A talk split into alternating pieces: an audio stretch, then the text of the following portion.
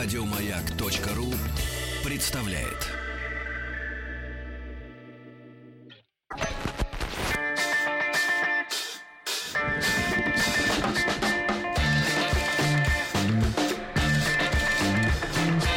Сергей Стилавин и его друзья. На маяке. Дорогие друзья, вы не ошиблись. Это маяк. Э, да, вот, э, здравствуйте, Владик. Доброе утро. Здравствуйте, наконец-то, Тим. утро. Тим, Ау. мой мальчик, как по-английски маяк? Маяк Lighthouse. Вот, это Lighthouse. Пишут, почему не Мулерман, что за дела?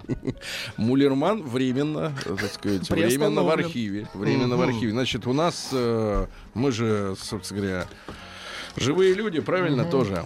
Вот, но... Пока да. Вы понимаете, Хорошо, Тим. сейчас Алло. было, сейчас хорошо Тим, было. как Ага. вы жили в эту неделю без нас, вы где-то пропадали. Да, в Санкт-Петербург. Как Мы там погода? репор- репортаж. А, на самом деле прекрасно, даже лучше, чем в Москве. Что было. за репортаж? О чем? А, Что о чем? О? Питере. У нас э, такая новый формат, где мы показываем, что можно делать за два дня за 100 долларов в любом э, Ну, городе в первый России. час я знаю, что можно делать за 100 долларов. А как жить дальше? А если продлить, да?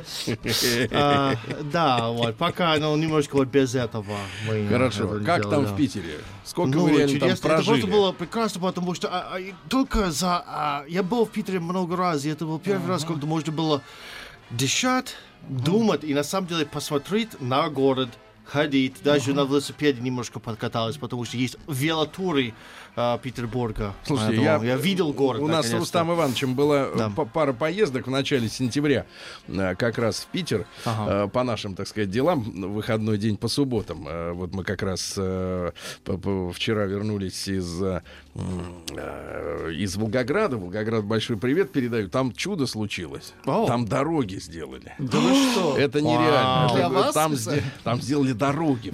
Там, ну, понятное дело, чемпионат мира по футболу, да, э, вот, который подстегивает. Причем там некоторые дороги делают по два раза, потому что э, люди делают и банкротятся, делают и банкротятся, дороги уносят все в себя. Вот. И, и- и вторая вещь, конечно, Волгоград в свое время, там, пару лет назад, когда мы там были с нашим проектом, с шинным, э, вот, тоже э, закладывали капсулы с Рустиком, э, куда надо. Э, Вот, помимо дорог адских, э, действительно были худшие, самые худшие дороги в стране, где дыры заделывали битым кирпичом, как мозаикой. Вот. Ну, ход закрылый. Да-да-да. Так ну вот, что-то а вторая вещь была в Волгограде невыносимая. Это когда в приличном ресторане на набережной, то есть вот там, где сосредо- сосредоточие, можно сказать, центра города, Волга же, От да, вот рядом вокзал, но там действительно ряд нескольких приличных заведений. И в приличном ресторане мне разбодяжили, извините за бренды, но виски разбодяжили водкой. Это было, это была немыслимая подлость. Это И- глум. Да. Но, но- но, значит, нет, ну вот я вот так Это запомнил. боль на животику. Э, Помимо, помимо серьё- сильнейших потрясений от Мамаева кургана, да, который действительно пронимает до глубины, да, вот из бытовухи вот эти адские дороги, их починили, удивительно. М, Вот. А Питер, э, где мы действительно вот два выходных подряд были, да, и родному городу, опять же, привет, доброе утро. Вот, поразили, значит, две вещи. Во-первых, на Рубинштейна э, царит э, вечерами пятницы, по крайней мере, э, ну, Ну, самая настоящая Разгуляева. европейская жизнь. А Там Ау. огромное количество кафе, ресторанов, барчиков вдоль улиц. Ну, улица-то не очень длинная, она, наверное, Она ну, маленькая, да, симпатичная. ну, может быть, метров 500 максимум в длину, там 300, может быть, даже. Вот огромное. Люди играют на пианино. Я даже выкладывал себя в Инстаграме, как человек привозит пианино на каталке и играет на нем бесплатно. Просто вот в городе, на улице. Да, но это как изюминка. А э, толпа очень, очень пестрая. Знаете, вот люди где-то в 8, там, в 9 вечера уже начинают собираться. И видно, как вот а, от заведения к заведению кардинальным образом меняется публика. То есть все вываливают на э, тротуар, Ну, понятно, и закон о курении, и просто стоять на улице, когда хорошая теплая погода, приятно, да, выйти. Вот. И, и меняется публика, это видно просто по женщинам. Э, Вот женщина на каблуках, значит, она голодными глазами ищет человека, который ее проводит, ну, скажем так, до автобуса сегодня. А вот, вот прихи- прихипованные девчонки, вот девчонки в стиле 80-х, э, разодетые с плечами, с этими, с, с- пиджаками. Очень здорово, Ага. на самом деле. Но единственное, что меня поразило в Питере неприятно, Вот, потому что я как-то с этим не ожидал столкнуться. Э, Питер реально, если в 90-е годы э, Питер шельмовали, и он был таким э, криминальной столицей якобы России, да, я не про сериал даже, ну просто вот как бы Питер, там все криминальное, да, ну вот, то сейчас на Анечковом мосту э, мне несколько раз предложили, э, молодой человек, не хотите ли сходить в бордель? И На Анечковом на- мосту. да, да, да. И я хочу сказать, что Смело. э, Питер, Питер э, усиленно хотят сделать э, порнографической Столицей, столицей, да. столицей, да, России. Ну да, в Москве на, чувств- на асфальте никогда не на- нарисовано Маша и номер телефона, а это было везде, как я Вот. заметил. Не, ну серьезно, ты вот идешь, рядом конь, один из четырех, рядом человек, который его держит, коня. А тебе говорят, «А, не желаете ли в бордель? Нет, ну, знаете, не немного этих но, знаете, на но не- нет, это лично человек к тебе подходит. Я понял, да. ну, Вот, и не интеллигентным голосом такого типа, как Левитан, вот, а достаточно э, таким провинциальным, э, вот, мерзким, и, и, э, понятное дело, я от экскурсии отказался, но впечатление неприятное, и это, это, это портит город, это мажет его не теми красками, не то, что к которым я привык, а которые есть в, как бы в сознании, да, в котором Да. Питер у нас у всех в сознании. Я понимаю, что Питер очень туристический город, да, и большое количество туристов, но делать из Питера Таллин, который превратился реально в бордель для финнов, шведов и прочего отброса, который едет туда покуражиться, мне кажется, это недостойно. Ставлю вопрос на, так сказать, обсуждение. Все. Поставь.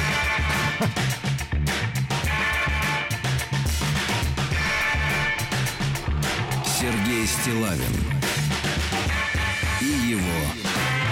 друзья. Коля пишет, э, что стыдно запивать виски водкой. Коля, ты, неплохо, ты плохо слышишь. Прочисти уши- ушные раковины. Разводить, разбавлять, бодяжить, а Это не запивать. сюрприз. Да, это вот тебе приносят и говорят, вот это ваш. А ты говоришь, ой, елки Это ваш зелёные». коктейль. Да, это, говорит, не мой. Значит, Елена пишет, вот как раз из Питера письмо.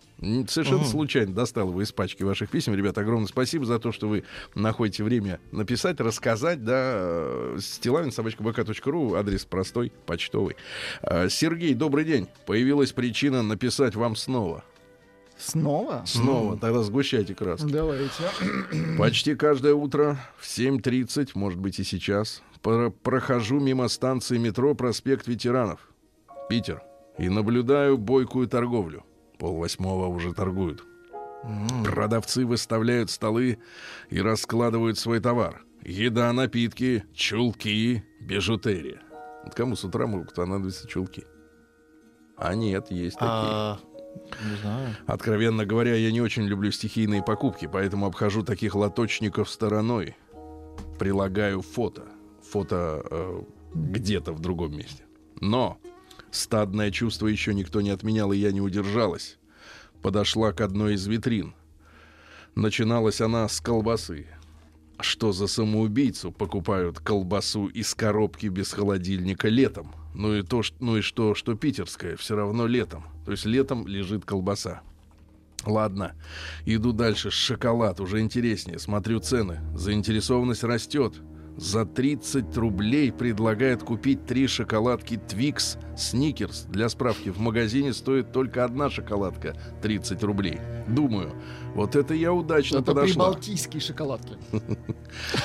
Однако, дожив до своих 34 лет, понимаю, что бесплатный сыр многоточие. Начинаю искать подвох и быстро нахожу. Срок годности этих продуктов истек 2-3 месяца назад. В голове зашуршало, кому писать, кому звонить, кому жаловаться. Ведь при свете дня травят людей. Тут же появляются мысли, до чего довели людей. Просрочку покупают. И ведь в 7 утра в метро люди работающие, то есть получающие зарплаты, все равно вынуждены питаться отравой. Прожила с этими мыслями день. Прихожу домой, делюсь с мужем, возмущаюсь. Он поддакивает. Говорит, напиши, пожалуйся. Проходит минут пять, муж спрашивает, а шоколадки-то купил. Занавес. Елена Питер. Класс. А что с ними? Они ж в фольге. Сергей Стилавин и его друзья. Маяке. Зощенко почитать на- начнем мы сегодня. Почитать начнем. А, называется «Забавное приключение». Ну. Жена одного служащего довольно молодая и очень интересная дама, выходец из мелкобуржуазной семьи, влюбилась в одного актера. Он был артист драмы и комедии. И вот она в него влюбилась. Или она увидела его на подмостках сцены, и он покорил ее великолепной игрой, или наоборот, она игры его не видела, а он, может, просто понравился ей своей артистической внешностью, но только, в общем, она в него порядочно сильно влюбилась. И даже она одно время не знала, как ей поступить. Уйти ли ей от мужа и перейти к артисту или от мужа ей не, не уходить, а просто увлекаться актером, не перестраивая своей жизни. Но потом, увидев, что актер драмы вроде как ничего не имеет, ни пайка, ничего такого особенного, решила от мужа не уходить. Тем более, что артист и сам не горел желанием на ней жениться, будучи уже человеком, обремененным многочисленной семьей. Но поскольку они были влюблены друг в друга, они все же стали встречаться по временам. И он ей звонил по телефону, и она к нему забегала на репетицию, чтобы посмотреть, как Бойко играет роль он.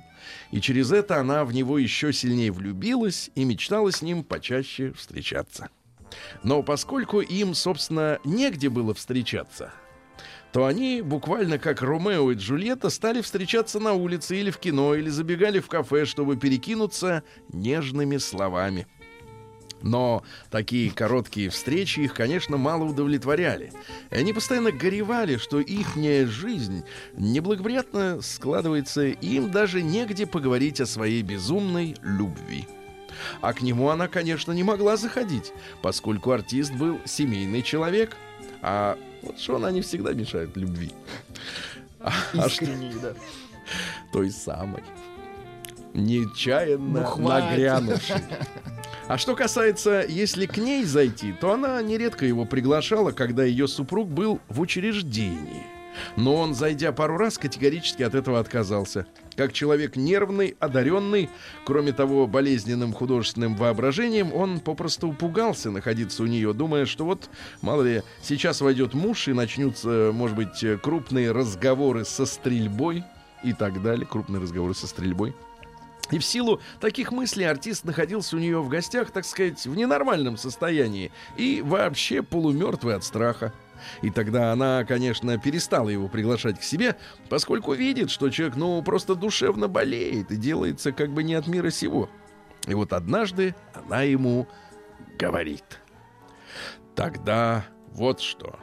Если хотите со мной повидаться, то приходите в следующий выходной день к моей подруге.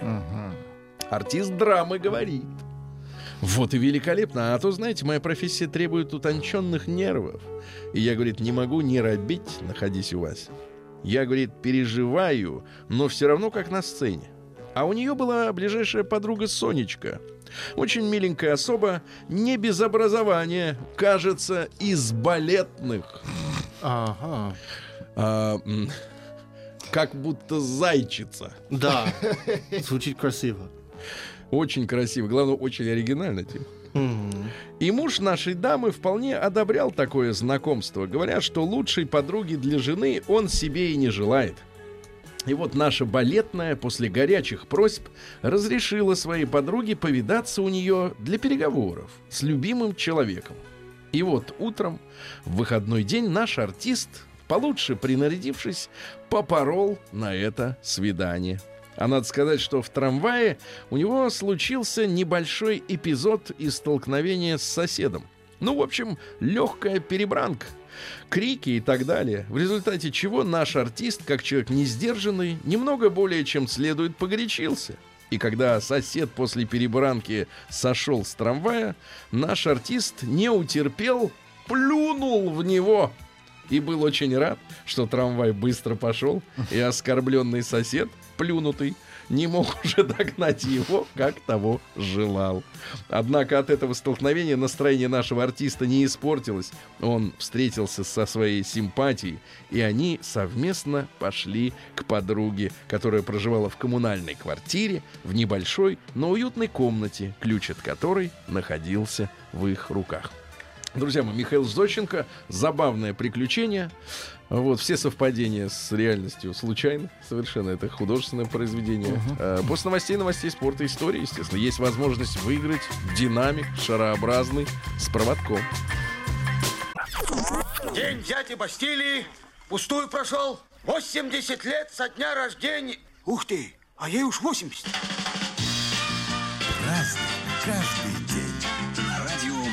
Друзья мои, сегодня у нас 2 октября. Вот сегодня к нам приехал из Петербурга Тим Керби. Да, вернулся. Вот, он там жил, снимал, мыслил, праздновал Новый год. Вот, все, как может позволить себе свободный человек. Да-да. Значит, сегодня На у нас... счете компании. Да, какие праздники, товарищи? Сегодня Всемирный день жилища. Вот у вас есть жилище? Хороший Сергей. смех. У вас есть прописка в Америке? А, у нас нет такой системы, но у меня А как найти человека, если он, например, убийца? а, хороший вопрос. Я не знаю, как это работает. Как он, куда он вернется? Но чаще всего, если там бюрократические моменты, и они хотят э, доказательства, что человек живет на данном ме- месте, э, надо взять с собой, ам, как это называется? Пистолет. Нет, это тоже работает. А, но, короче, э, если мы по комплаты, Кто? вот комплаты, коммунальные, короче, Коммуналка, платим да. коммуналку. Комплаты, господи, это еще похлеще, чем зайч... Как там? Зайчицы. Зайчицы. Хорошо. Это круче. Короче, Значит, если дальше. я плачу за электричество на данном месте, это То ты значит, там что я там живу. да. А, понятно. Вот. Значит, дальше. Всемирный день архитектуры сегодня. У вас э, ваш э, дом в каком стиле вот родительский построен? В колониальном? Ранчо. Ранчо? Что это Да. значит? Сколько А, этажей? один этаж и длинный, что это как прямоугольник а, Слушайте, как у одноэтажный. Пушкина. А, Как у Пушкина, да, серьезно. Ранчо Дель Пушкино. Да, Международный день врача сегодня. Ну, вот с нами нет нашего врача. Он э, занимался Он на, на выходных хирургическими мероприятиями.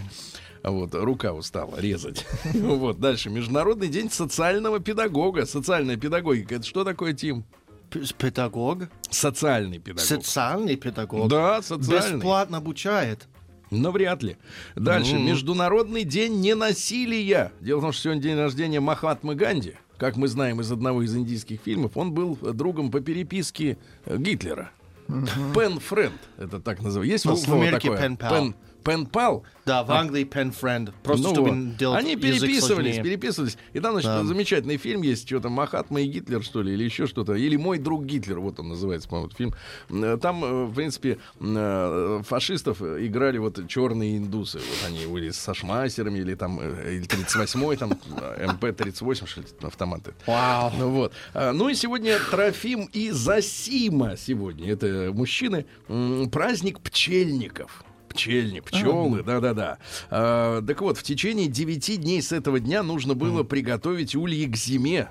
Все, надо законопачивать. Устраивали трофимовые вечерки, на которых молодые люди выбирали себе невест, ну, в очередной раз. Девушки присматривались к женихам. Ну, существовало поверить, что если в этот день пристально посмотреть в глаза избраннику, посмотреть друг другу, Владик, не стоит, Тиму, Сергей, посмотрите, не стоит. то непременно, непременно э, мужчина в этот момент ответит на чувства. Непременно, если пристально посмотреть, да. Наблюдали приметы, если... Лампу лучше включить, чтобы, Да. прежде чем смотреть. Да, если, лицо. и желательно еще и кольт, чтобы был в руке. Да, и если вечер в, э- ветер в этот день дует с юга, на следующий год можно ждать хороший урожай зимового хлеба. Ну, это уже для садоводов. Любителей. Ну что же у нас произошло интересного сегодня? А, В 1452 году родился Ричард III, это английский король, последний Йорк. Ну, не собака вот эта подмышечная, а Ну, династия. Это да. корги. Э, Да, не все мелкие. Значит, вошел в историю Англии как один из самых зловещих. Там история какая, что э, в мае 1471 Генрих VI уже Генрих VI, который содержался под стражей в Тауэре, был убит при непосредственном участии Ричарда. Сам резал его. Говорит, давайте зарежем. Конец А после, смотрите, после Генрих. смерти брата, да, в апреле уже двумя годами позже, он стал регентом его сына, 12-летнего Эдуарда. Через два месяца Ричард положил конфликт, э, конец конфликту со вдовой э, э, Эдуарда, э, вот, и ее сторонниками. М, Вот, ну и что? Э, бросил в, тень- в темницу детей и зарезал. Да, Зарезал. тиран. Да, без след, да, зарезал. Вот э, самый, говорит, кровавый чувак. И его, в конце концов, тоже зарезали. Как вот они, у них родственные связи-то, да, были нарушены. Ну, Сейчас, точно. э, читал одну там э, мутату лекцию, значит, на тему э, западной э, западной аристократии. Ага. Вот, а там тема, тема какая говорится, что Там больше наших, гомосексуалистов. это понятное дело. Но как они тогда размножаются, непонятно. Так вот, э, там такая тема, что, мол, наших вот э, руководителей Мгм. в 90-е годы Да. не хотели принимать в западную элиту. Потому что, типа, они там по крови э, все друг другу. То есть бескровные, А. без, без родства невозможно. Но как они создали элиту, если они друг друга резали? Возникает вопрос. И- Из Нестыковка. Польши подъезжали постоянно. Нестыковка, да. Значит, в 1616 году Андреас Грифиус родился. Это немецкий поэт и драматург. Э, неожиданно умер в расцвете сил во время заседания го- городского совета. Только собрались себе. решить, как бабки пилить будут. А он раз и, и умер. Значит, давайте стихотворение товарища немца. Куда ни кинешь взор, все, все на свете бренно. Бренно. Ты нынче ставишь дом, мне жаль твоих трудов. Поля раскинутся на месте городов, где будут пастухи пасти стада смиренно. Ну так, кустисто. Ну, Да, ну, в 1700, э, запеть хочется, но в 1768 Екатерина II утвердила приговор садистки Салтычихе. Помните, была такая? Да. Значит, что касается Салтычихи, то... у нее было имущество в Московской, Вологодской, в Костромской губерниях. Она насиловала э, крепостных, в прямом э, смысле женщин, Вау. в переносном мужчин, да. 138 фамилий замученных. э, Вот. э, Согласно официальным данным, 50 из них умерли от болезней, в кавычках. 72 безместно отсутствовали, то есть где-то закопали в лесу. А 16 считались выехавшими к мужу. Ну, то есть пропали люди, да. А, в основном она лично убивала девушек. 75 женщин было убито ей лично. То есть это реальная садистка. Там интересно, что пока был жив ее муж, э, у нее не было такой склонности. Но он умер, и вдруг э, ей понравилось э, мучить женщин, да. Сорвало. бубен. Причем а, она рвала волосы пальцами, а, вот у своих жертв, вырывала, что говорит о ее немалой физической силе. Жертв морили голодом, привязывали голыми на морозе, они стонали, ей это очень нравилось. Она любила убивать невест, которые э, в ближайшее время готовы были вы, выйти замуж. Ну, вот. э, ну и, соответственно, э, жалобы несколько лет поступали, и, наконец, организовали следствие. Вот. Э, Что касается три года, три года они, значит, да, расследовали. Что касается мест, где э, проводила свои экзекуции Салтычиха, то это э, Москва, пересечение профсоюзной э, МКАДа, это вот где мега э, теплый стан, ну, где-то вот там вот и нах- находилась Ужас. вот эта вся история. Да, ее посадили в яму, э, вот, в каменную, и 11 лет она жила без связи с людьми, ей в дырку просовывали А. съестное, она там сидела. Очень похоже на историю э, Елизаветы э, Баторой в Венгрии. То же самое. Батори? Убила, да, Так. Баторой. Убила, Кого? у- убила несколько сотен а, крестьян. и Несколько тоже- сотен? И тоже потому, что она была в аристократии, они не хотели ее убить, они просто закрыли ее в какой-то комнате кирпичами и бросали туда корм несколько, ну, не знаю, раз в Лет. день до того, как она сама от старости умерла. А, в 1800 году Нат Тернер родился. Это ваш проповедник, руководитель единственного значительного восстания негров-рабов в Америке. У вас в школе изучают восстание негров-рабов, как восстание Спартака, не Стеньки, Разина, там вот это Мы всё. не хотим пропа-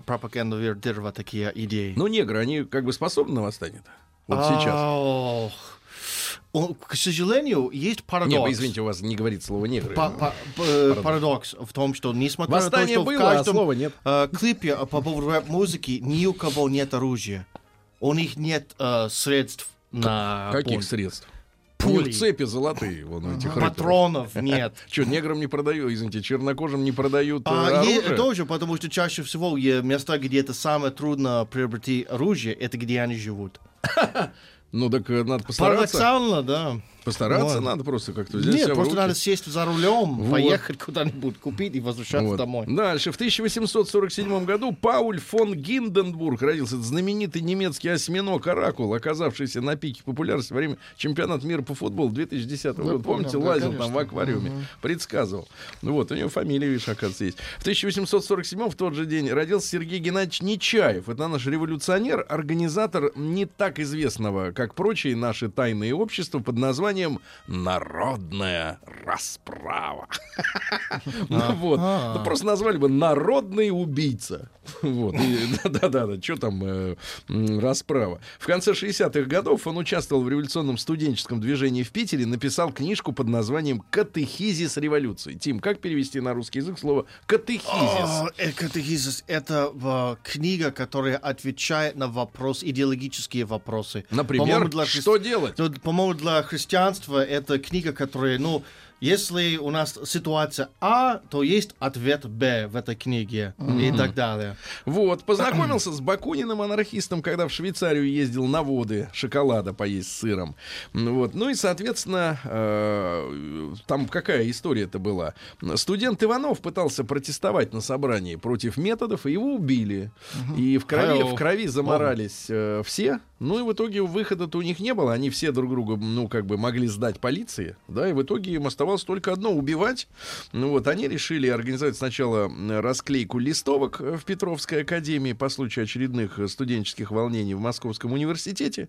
Вот, ну и, соответственно, вот э, на одном из заседаний и убили человека, да. В конце концов, начали убивать чиновников, Вот, э, жертв, я напомню, э, из госаппарата в Российской империи за 50 лет терр- террора, который до 17 года проходил, потом уже началась гражданская война, когда можно было убивать уже совсем безнаказанно, законно, кого да. угодно, да.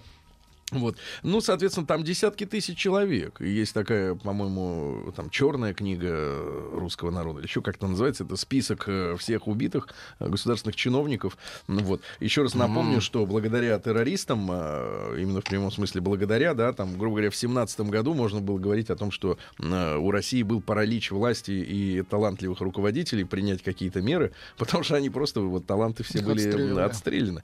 В 1852 году Уильям Рамзай родился, английский химик, который открыл инертные газы. Ну, что значит инертные? Пассивные, правильно? Ну вот, аргон, криптон, но нас больше всего интересует ксенон да неон.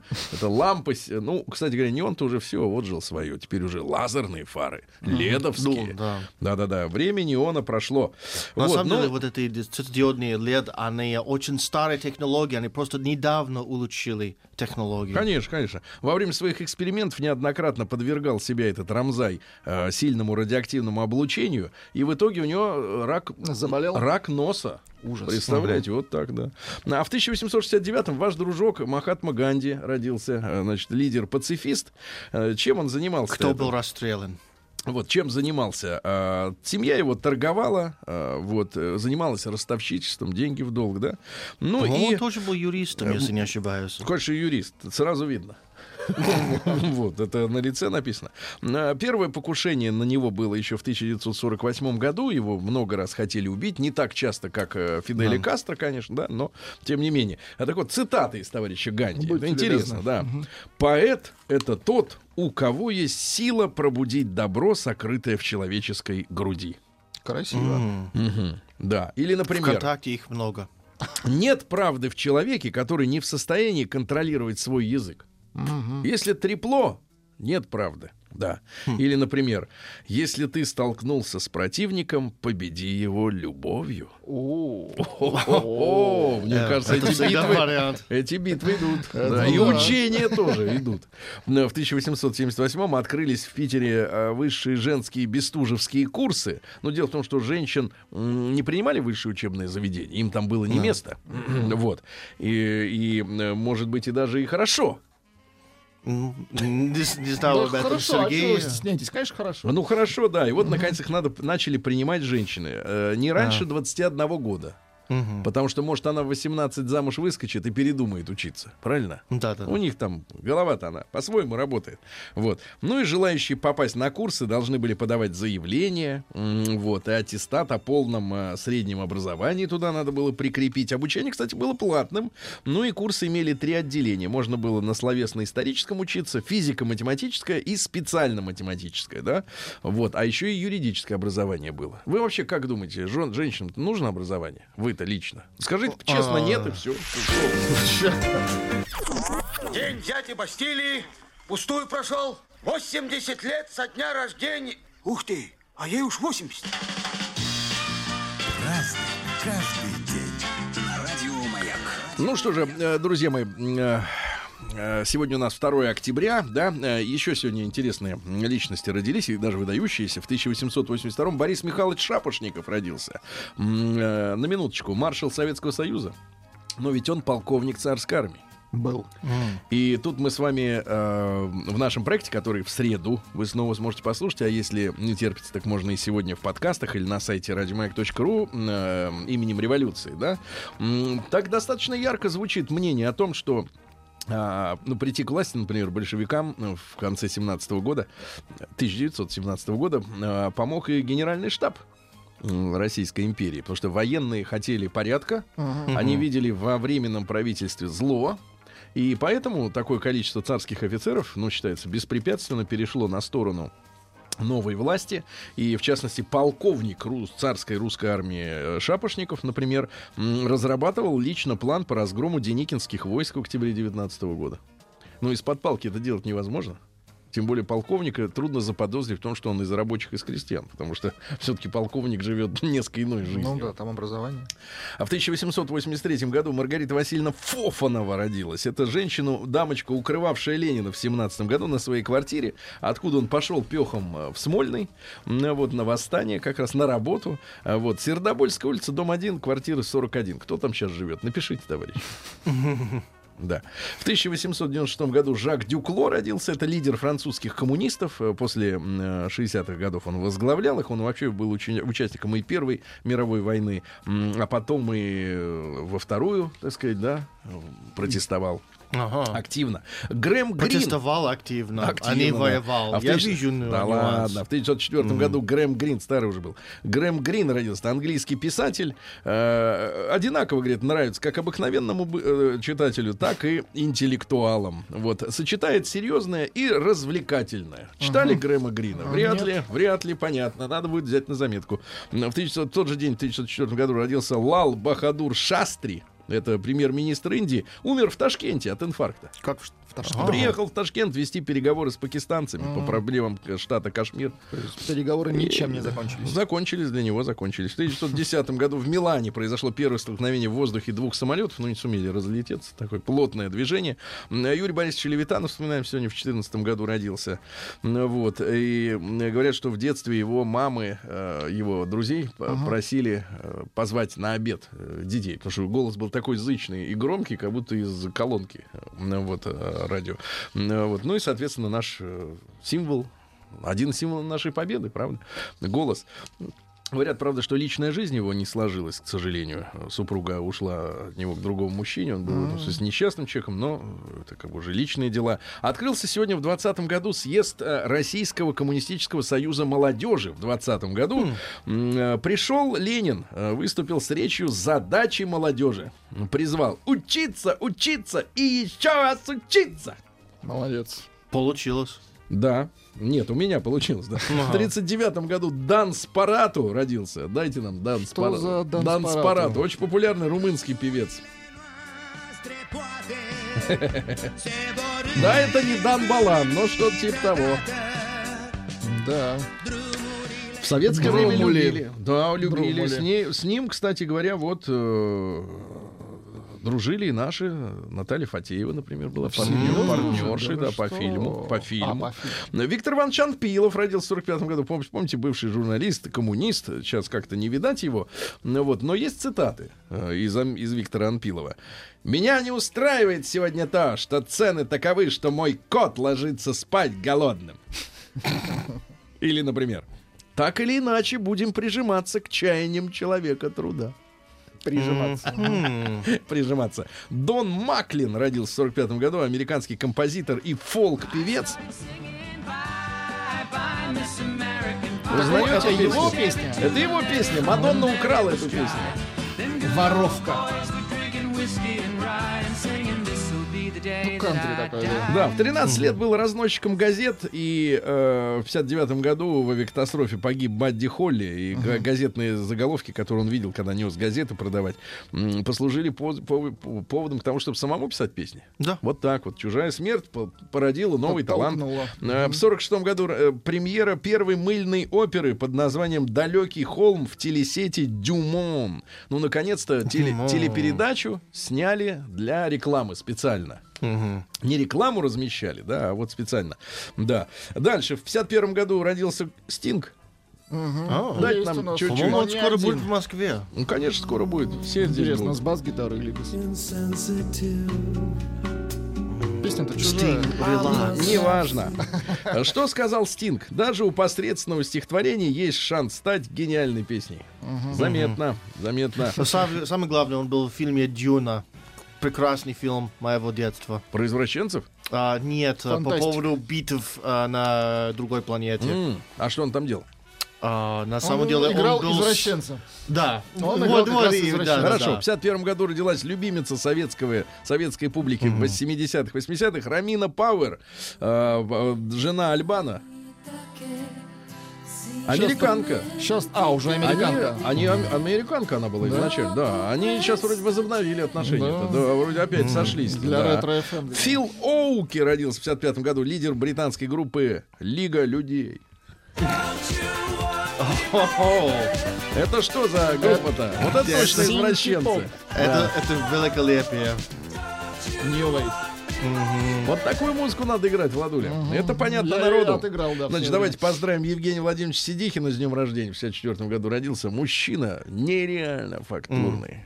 Украсит собой любой кинофильм, спектакль, все что угодно. А, Лидия Вележева сегодня родилась актриса, красивая женщина. Так, поздравляем. А, Андрей Данилко сегодня родился вы в что, 73 хотите году. Вот, да, чуть-чуть.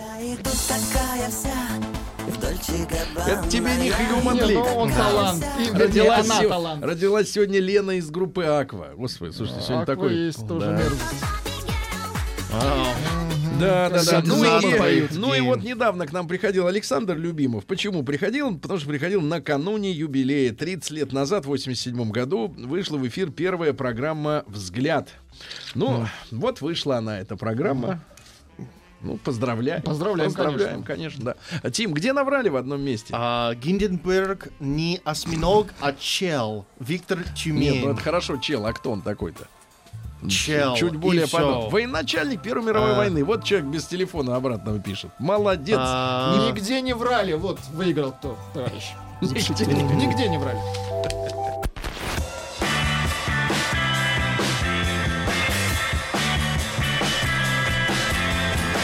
Сергей Стилавин и его друзья на маяке. Друзья мои, сегодня с нами наш талисман ходячий Тим Керби. О, я уже т- талисман. Это Yes. звучит намного лучше на русском, чем маскат на английском. Э, Даже не, не говорите этого слова, а ужасно звучит. Перейдем к новостям из Омска. Заждались уже за три дня. Омск.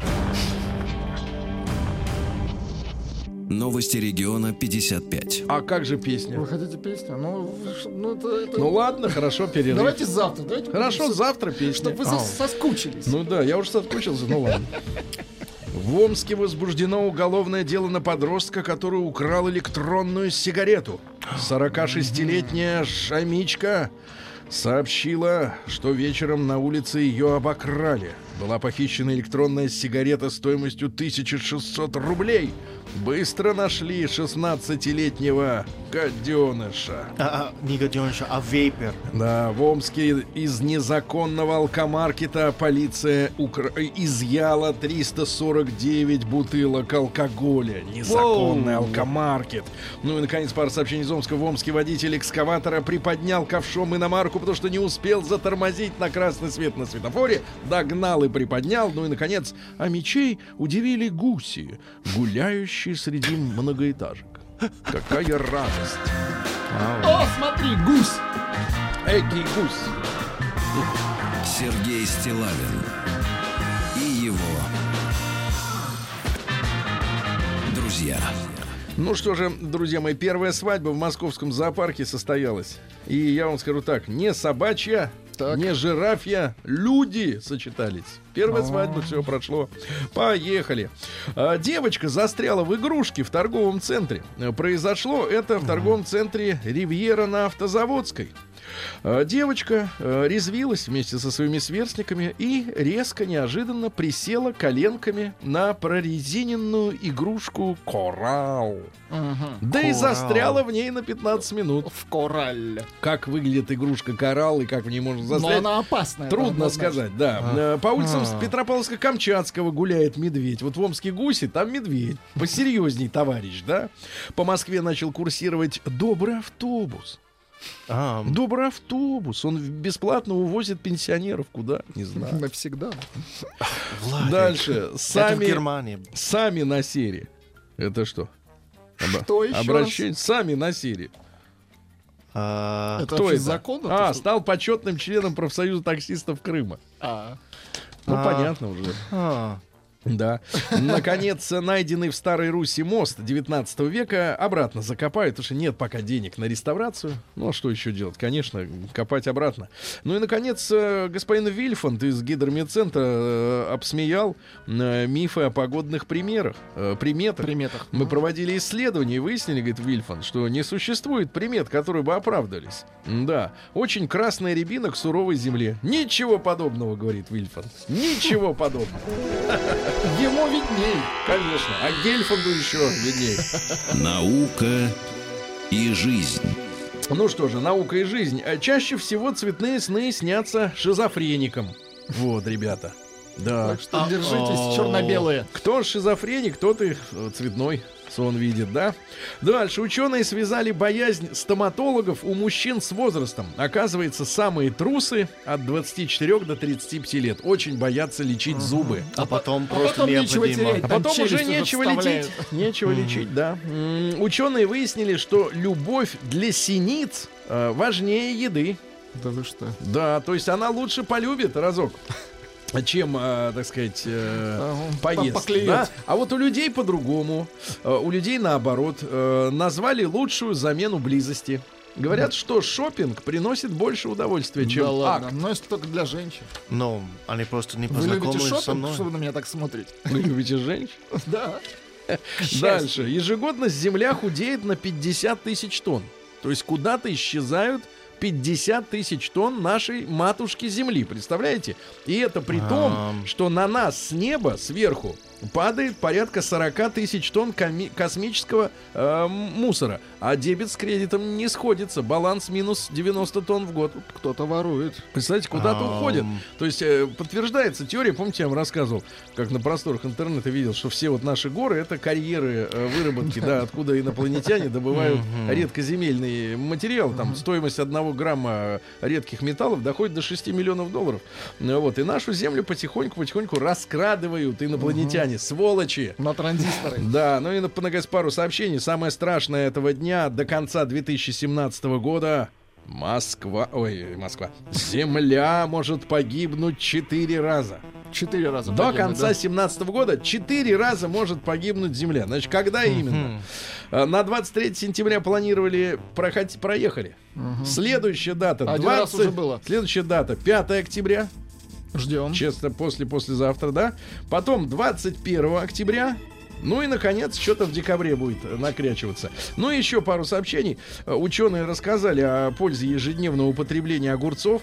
Не только защищают огурчики от лишнего веса, но и уберега, уберегут от онкологии. Именно свежий, не соленый, не, Не соленый. маринованный, свежий надо хрустеть. Ну и, наконец, заголовок в одно слово и в рифму. Давайте. Межзвездный лед похож на мед. Да класс. Вот там межзвездные пчелы. Понимаю. Новости Да. капитализма. Капитализм. Что там происходит? В Непале трехлетнюю девочку признали богиней, а поселили во дворце, и теперь она может с родной матерью общаться только 13 дней в году. За что? Дальше богиня. Зовут ее Кумара. Кумара? Но они признали, вот они подошли к человеку и сказали, ты бог. И Вот говорит, я хочу домой сникерсы есть. Нет, не Нет, получится. ты бог, сиди тут. Нам он нужен. Дальше. Джонни Депп погряз в долгах. Говорят, что полностью разорился на разводе. Вот, дурак, полез куда не надо.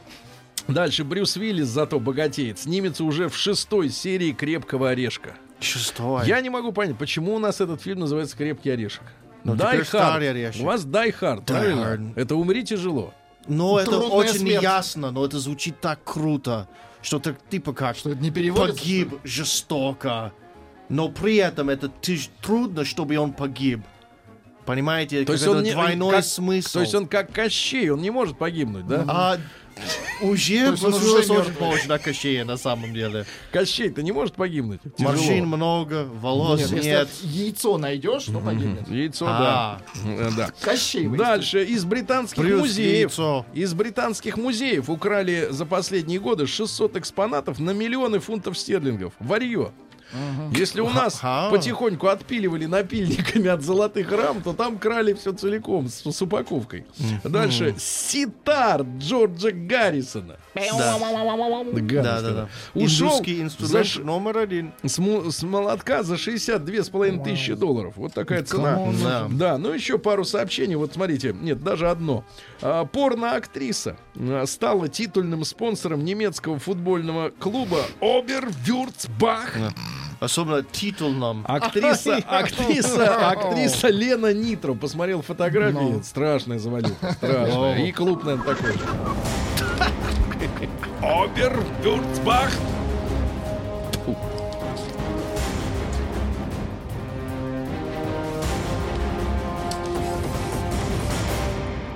Россия криминальная. Россия на связи. Восточный поселок Камышловского муниципального района Свердловской области. Там женщина попыталась незаконно пронести заключенному предмет, спрятав его в своем достаточно объемном бюстгальтере.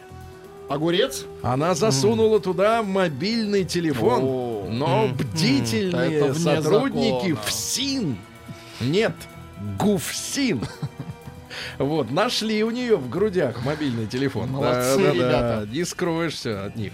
Дальше. В Екатеринбурге женщина отомстила полиции сообщением о том, что заминирован отель на улице Донбасской. А Отомстила за то, что ее подругу привлекли э, полицейские к административной ответственности. Говорит, а это подруга дней моих суровых. Вот вам, сволочи. И позвонила и сказала, заминирована. Ну и, наконец, в Приморье арестовали сельчанина, который попытался в тайне от всех высушить центнер марихуаны. Сколько Центнер это центнер? сколько? Это сколько килограмм? Центнер. Да. Я не знаю, это немецкая система. Нет, нет, нет, погоди, центнер это 100 килограммов. Ты можешь себе представить 100 килограммов. Это Короче, в окрестностях села Новоселище, ой, селище, обнаружено место, приспособленное для просушки марихуаны. Местный житель хранил и осуществлял просушку растительного вещества, являющегося каннабисом, говорится в сообщении. Успел высушить 129 килограмм. И Работал только, на нет, и только после этого поймали. Представляешь? Но поймали все равно. Все.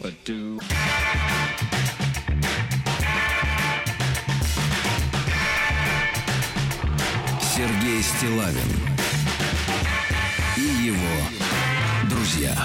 Так, друзья мои, ну что же, вы видите, у нас новая подборка музыки. Мы и сами хотим не отставать от времени. Что да в мире Хотим творится? перегнать время, да, и чтобы да. оно отстало от нас уже в конце Не, концов. придет время, отстанет. Ну что же, слушайте, Хотя тут, нет, не шутка. тут есть материальчик такой любопытный, э, вот на ленте он опубликован. А, Светлана, Светлана, вот девушка Светлана из Подмосковья э, рассказывает о своей жизни вместе с его мамой. С его мамой, да. А, ну, речь идет о том, что э, теща, да, правильно, теща же получается, или свекровь. Кто это? Свекровь, получается, если его мама, да, э, приехала пожить, и что из этого ничего не вышло. Некоторые избранные выдержки э, дам вам из этого материала, большого достаточно. Значит, так получилось, пишет, что молодость мы с мужем прожили отдельно от родителей. Практически сразу после свадьбы уехали из родного города в Москву. Вот. э, Ну и, соответственно, э, после этого решили, я так понимаю, строить вместе жилье. Вот, э, решили строиться сообща. Свекровь активно участвовала в нашем семейном проекте. Вот, причем помогала не только советами, но и материально. Вот у нее остались деньги после продажи ее квартиры. Она устроилась на работу, и дома на пенсии сидеть не захотелось. Да? И все это время у нас были, говорит, нормальные отношения. К свекрови невестка относилась, в общем-то, неплохо. А, Оказалось, что огород наша общая страсть. Как Вот. хорошо. Мужу это было неинтересно, мы на пару сажали, потом вспалывали. Она жила в своей квартире, а на даче бывало хоть и часто, но наездами. А когда дом достроили, они строили дом, да, то с работы уволилась и окончательно переехала за город. Э, Вот. А квартиру в Реутове, у нее была своя квартира, сдала в аренду. Вот. Э, Она очень деятельная, активная, энергию девать некуда. При этом она всегда поступала так, как ей хотелось. Э, Однажды попросила мужа вскопать грядку под цветы. Он вскопал, вот, а, сама, значит, женщина, автор письма Светлана, говорит, планировала лично посадить клубни, приезжаем вечером, а все уже засажено, свекровь все уже сделала сама. А, вот, ну, женщина пишет, что старалась как-то приспосабливаться, не спорить с дамой, но все равно периодически бывало, свекровь недовольна, могла несколько дней не разговаривать, отсиживалась в своей комнате. А, вскоре выяснилось, что с точки зрения свекрови я плохая жена, мало забочусь о ее сыне, убираюсь так себе и готовлю не очень. Вот, в выходной она вставала пораньше, готовила специально завтрак для мужа, какое-нибудь его любимое блюдо. Вот самое неприятное, что она и мужа настраивала против меня. Я стала чувствовать себя лишней в собственной семье. Вот. А, ну и, соответственно, был однажды разговор, я ей сказала, вы же понимаете, нам под одной крышей не жить. Вот, вместе не получается. Зачем мотать друг другу нервы? У вас есть своя квартира в Реутове. Будем общаться как раньше. Свекровь съехала, вот, и с тех пор всем родственникам рассказал о том, что Светлана наша распоследняя дрянь. Распоследняя дрянь, и такая, и рассекая. Вот. э, Сейчас отношения вроде как э, можно назвать нормальными. Вот, видимся редко.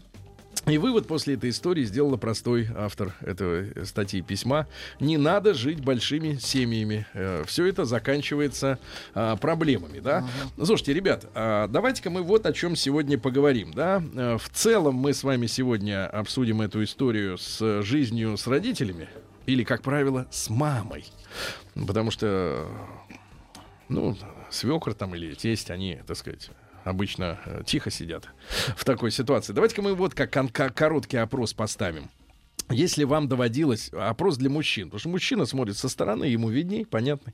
Э, Давайте М1 на номер 5533. Если живут вместе молодая семья и, соответственно, вот мама чья-то, да, то как вам кажется, да, вот в этих конфликтах, о которых в том числе идет речь вот в этой статье в письме, м, кто виноват? М1 на номер 5533. Это мама виновата.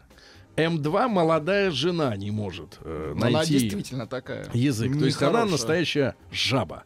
Да, кто в этой ситуации действительно, вот как правило, как вам кажется, глядя со стороны парни, действительно больше виноват? М1 на номер 5533. Вот в этих э, разновозрастных, да, больших семьях виновником конфликта является мама. М1 на номер 5533, невестка, молодая жена, М2 на номер 5533. Да, это вот большой разговор. Ну и давайте обсудим э, действительно сегодня жизнь э, большими семьями. Да, плюс 7967 103 5533, это наши WhatsApp и Viber номер. Э, Вот. А, к какому мнению вы с- э, склоняетесь больше? Э, Тим, я знаю, что тебе доводилось жить с мамой. Да, не получилось не особо, и она уехала, или выгнали, или уехала добровольно. Мы не знаем. Как тебе удалось э, по- объяснить жене, что мама должна уехать? А, это было больше ее решение, но я немножко скучаю, потому что раньше, потому что она была такая плохая, я казался таким хорошим, а теперь нет. Так, а теперь я в прицелях. А, ну то есть в твоей семье должен быть человек зло, правильно? Ну И да. его роль прежде выполняла как раз мама, да? Давайте Пашу быстренько Да, послушаем. из Москвы. мама. 37 лет. Паш, доброе утро. Доброе утро. Пашенька, вот с твоей вот точки зрения, кто виноват в этих конфликтах? Мама или молодая жена, невестка? Вы очень правильно поставили вопрос вообще. Бабы виноваты во всем. Либо мама, либо жена. Вообще-то верно подмечено, Нет, Паша. спасибо за комплимент, но как тебе больше кажется, кто из них? э, Ну, тут сложно сказать. И, и та, и та. Одна из-за своего жизненного опыта пытается всех учить, а вторая из-за того, что она молодая мама Мгм. будущее там, да, или уже... Ну смотри, давай, бабоньки не могут ужиться друг с другом, Да, правильно? да, Значит, ребят, верно. но тем не менее, такой обтекаемый ответ нам не нужен. Кто именно виноват, ребята? М1 на 05533 мама. М2 молодая невестка, молодая жена в доме, да, в общем. Ну и большой разговор. Ваш личный опыт с э, жизнью вот такой большой семьей э, удалось ли продержаться? После новостей сразу ваши звонки и сообщения.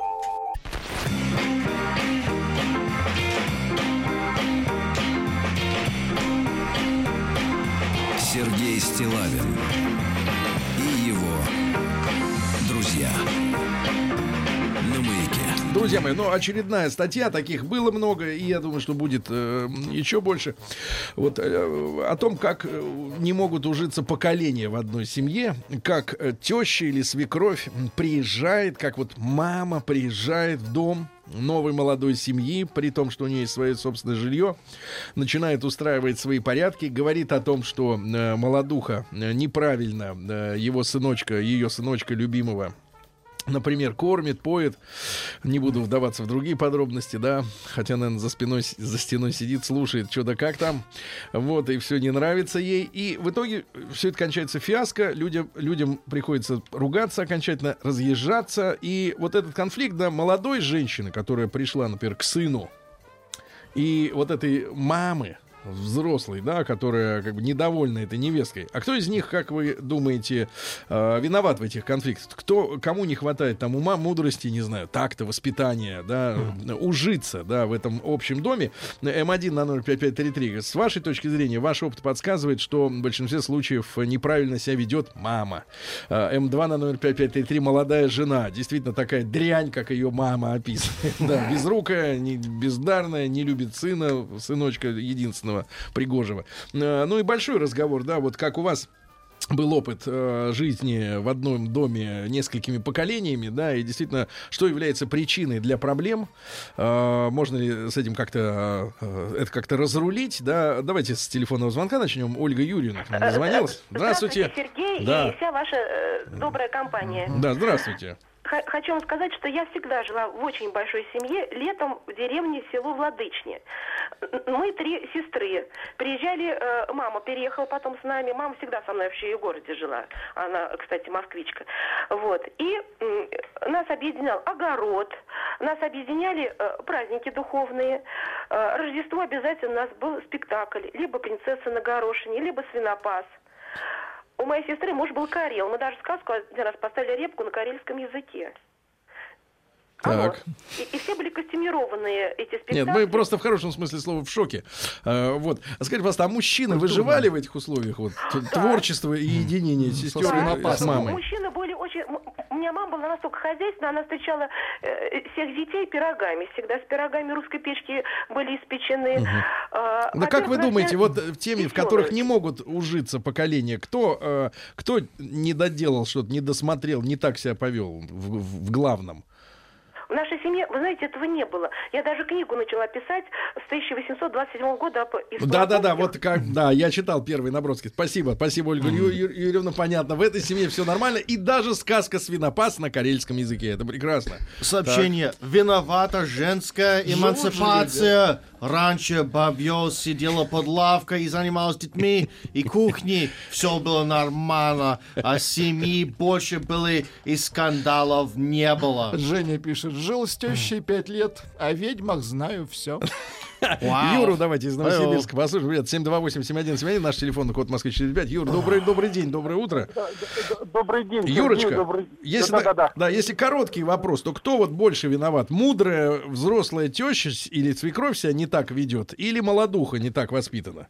Э, Вы знаете, э, у меня альтернатива этому. Нужно разруливать мужу в этой ситуации, быть неким катализатором, выступать как в роли, а, если это можно выразиться, как в роли прокладки. Прокладки между... Он и так а, на работе прокладка. Ну что вы Прокладки. хотите, чтобы он дома еще отж- выжимался? Да, ну, нужно, нужно проводить работу с мамой, проводить работу с женой. Ну а И, зачем э, это нужно вообще? Вот у вас был на, на, на памяти пример, когда бы люди гармонично существовали, вот такие разные? Вы знаете, э, я второй раз, э, как говорится, э, женат, и э, Да. у меня мы жили не так давно э, все э, в квартире. Две, две семьи жили в квартире. Так. И когда возникали подобные ситуации, э, э, ну, знаете, как два медведя в одной берлоге. Ну кто из поэтому- них был э, зачинателем конфликта? Вот ва- ваше наблюдение. Ну, вот моя мама, моя мама, к сожалению, была э, как бы не сильно довольна, что и как, ну, э, девушка молодая, поэтому я как бы вступался за нее, Мгм. заступался, ну так элегантно, опять, опять же говорю, элегантно это все нужно сделать, чтобы никого не обидеть. Не Маме надо, не обидно. надо, не надо вот эти вот милосердия излишние. Давайте пусть знают, что виноваты. Итак, мамаша была не права. Значит, ребят, голосуем. М1 на 0553. В конфликте старшей женщины и молодой, который привел в дом, например, сынуля. А, Кто больше виноват? М1 на 0553. Мама себя ведет плохо, да, ревнует по, по ерунде. Э, М2 молодуха плохо воспитана, не умеет правильно обращаться со старшими, да? А, сообщение. Согласна, что большая семья это постоянные конфликты. Надо всем жить отдельно. И, как говорится, Вообще по чем одному, дальше, по одному жить ближе. отдельно, по одному. Так. Алексей пишет, виновата женская эмансипация. Раньше сидел- мы читали. А, извините. Ничего страшного. Муж виноват. Рад, э, баб своих по местам не может расставить. Юля из Италии пишет вам. Юлия Ну, из Италии. Ну это там-то, очень там-то, Там-то расставить можно. там-то в Италии можно Поверьте, все это расставить. очень сложно, потому что тогда будет два раза больше нытья себе. Мгм. Давайте Аленушку Как ты можешь послушаем. это говорить? Как ты мог это сказать? Да, да, да. Аленушка, добрый Алло. день, доброе утро. Да. Доброе утро. Челябинск на связи. Аленушке 29. Алена, я понимаю, вы из молодого поколения. Виновата свекровь, конечно, да? Вот я Теща. хотела сказать, что так получилось, что когда мы поженились, э, год мы жили вместе, а когда родился ребенок, мы год жили у моей мамы. Было очень сложно, и мне самой, и мужу психологически было сложно. Мы переехали жить к свекрови. А свекровь потенциально могла быть плохой совершенно свекровью, потому что она была... э, Алкоголик? Нет, она родила э, своего единственного сына поздно, в 39 лет, осталась рано вдовой, всю жизнь в него вкладывала, у нее был единственный сыночек, Так. она ему э, носочки одевает, он сидя на диване сидит. И Вот сейчас он ему- надевает? Да, и Кайф. сейчас он ему может носочки одевать на Так. диванчике. Вот, но она и меня приняла как дочку, она меня рядом садила и мне носочки одевала. Вот мне, говорит, сын, э, вернее, Бог мне дал сына, хотела э, еще дочку, вот мне дочку подарили. И Ну я а что, а что, погодите, Аленушка, а что с мамой-то с вашей не, не, не срослось? Почему она себя повела вот так вот? Ну, ей всегда что-то в нем не нравилось, в моем муже. Ну, например, какие черты она на- называла э, как негативные? Ну, вот он, э, если у него работа на дому, и не нравится, что он дома сидит, значит, он не работает. Если он, Правильно. уход- э, если он уходил работать, почему его рядом нет, он тебе не помогает.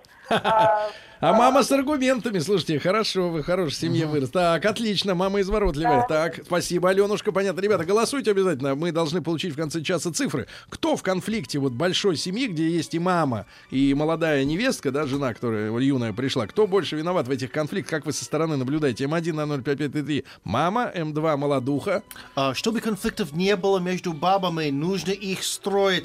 Мужик должен обладать авторитетом. Царь, бог Да, и царь. воинский начальник. Военский начальник. Так Давайте написано. Риту, Риту, давайте послушаем из Москвы, 38 лет. Рит, доброе утро. Доброе утро. Риточка, кто виноват обычно, с вашей точки зрения? Козел муж, который привел молодую жену. Козел муж. большой дом. У вас был опыт? Вы были такой молодухой? Нет, нет. Вас не Я приводили, да? Такие козлы. Ну, рекомендую на таких мужей козлов не обращать Понятно. Козел муж. Давайте Вячеслава, опытного человека. Слава. Слава, доброе утро. Да. Доброе утро. Слава, неужели вы жили с мамой? Да, целые года три. Ну, Пока, нет, наверное, четыре, потому что еще полтора года мы жили до рождения дочери. да. Я еще долго жил до года.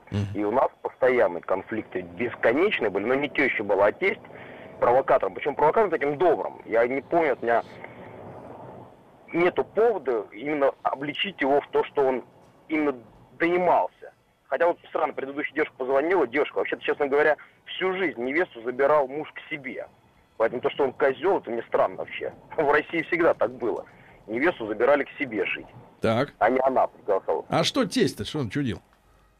Да и он не чудил, он просто, ну, естественно, полуревность. Действительно, тоже у меня одна дочка в семье. Я же вам уже говорил, что родители у него были э, очень такие чиновники сверхвысокого уровня, кремлевская больница. И здесь какой-то шаромыжник пришел, пока на тот момент без денег, без ничего.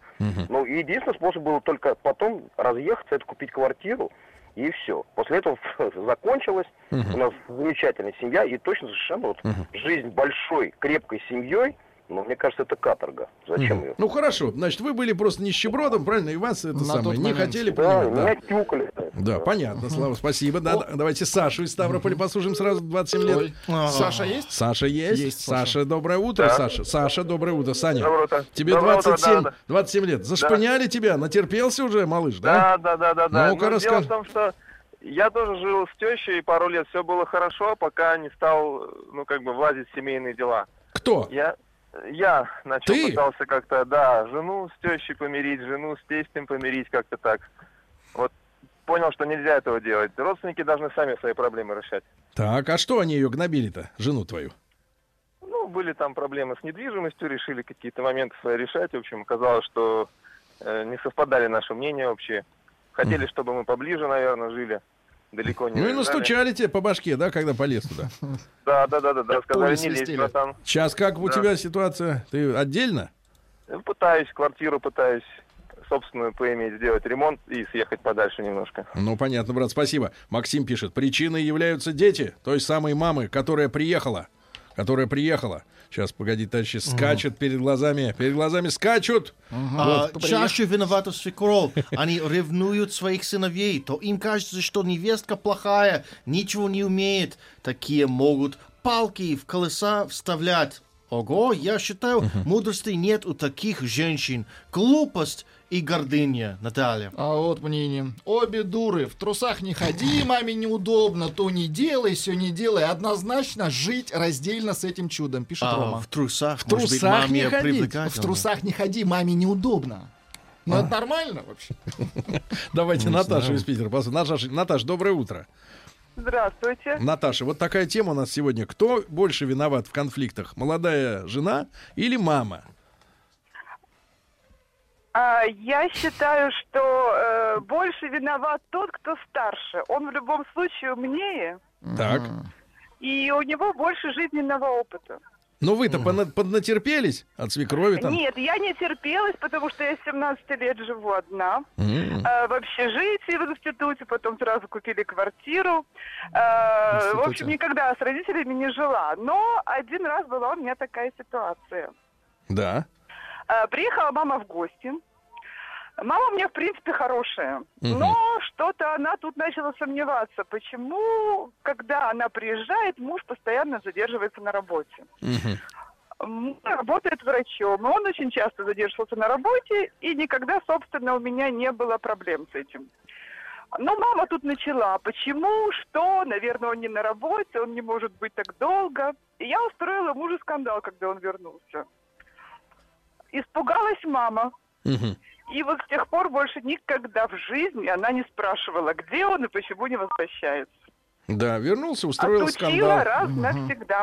Не, ну вообще, ребят, надо сказать, что э, роль э, женщин, э, ну даже вот я смотрю так на примеры ближайшие э, вокруг нас, там в наших коллективах, э, никогда нельзя не допускать женщину до решения э, каких-то проблем производственных с Мгм. товарищами на работе.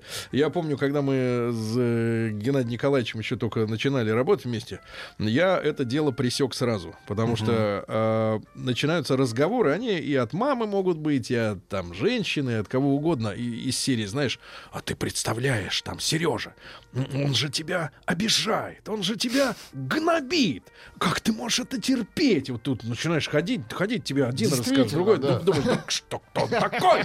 Кто он такой? Но на самом деле, действительно, вот, э, подпу- извините, девчонки, скажу грубо, но вот так сказать, подпускать бабу к решению нормальных мужских производственных вопросов, да? Никогда нельзя. Никогда. Как только начинает зудеть в ухо, сразу обратку ну, туда же. Доставать. В ухо туда же.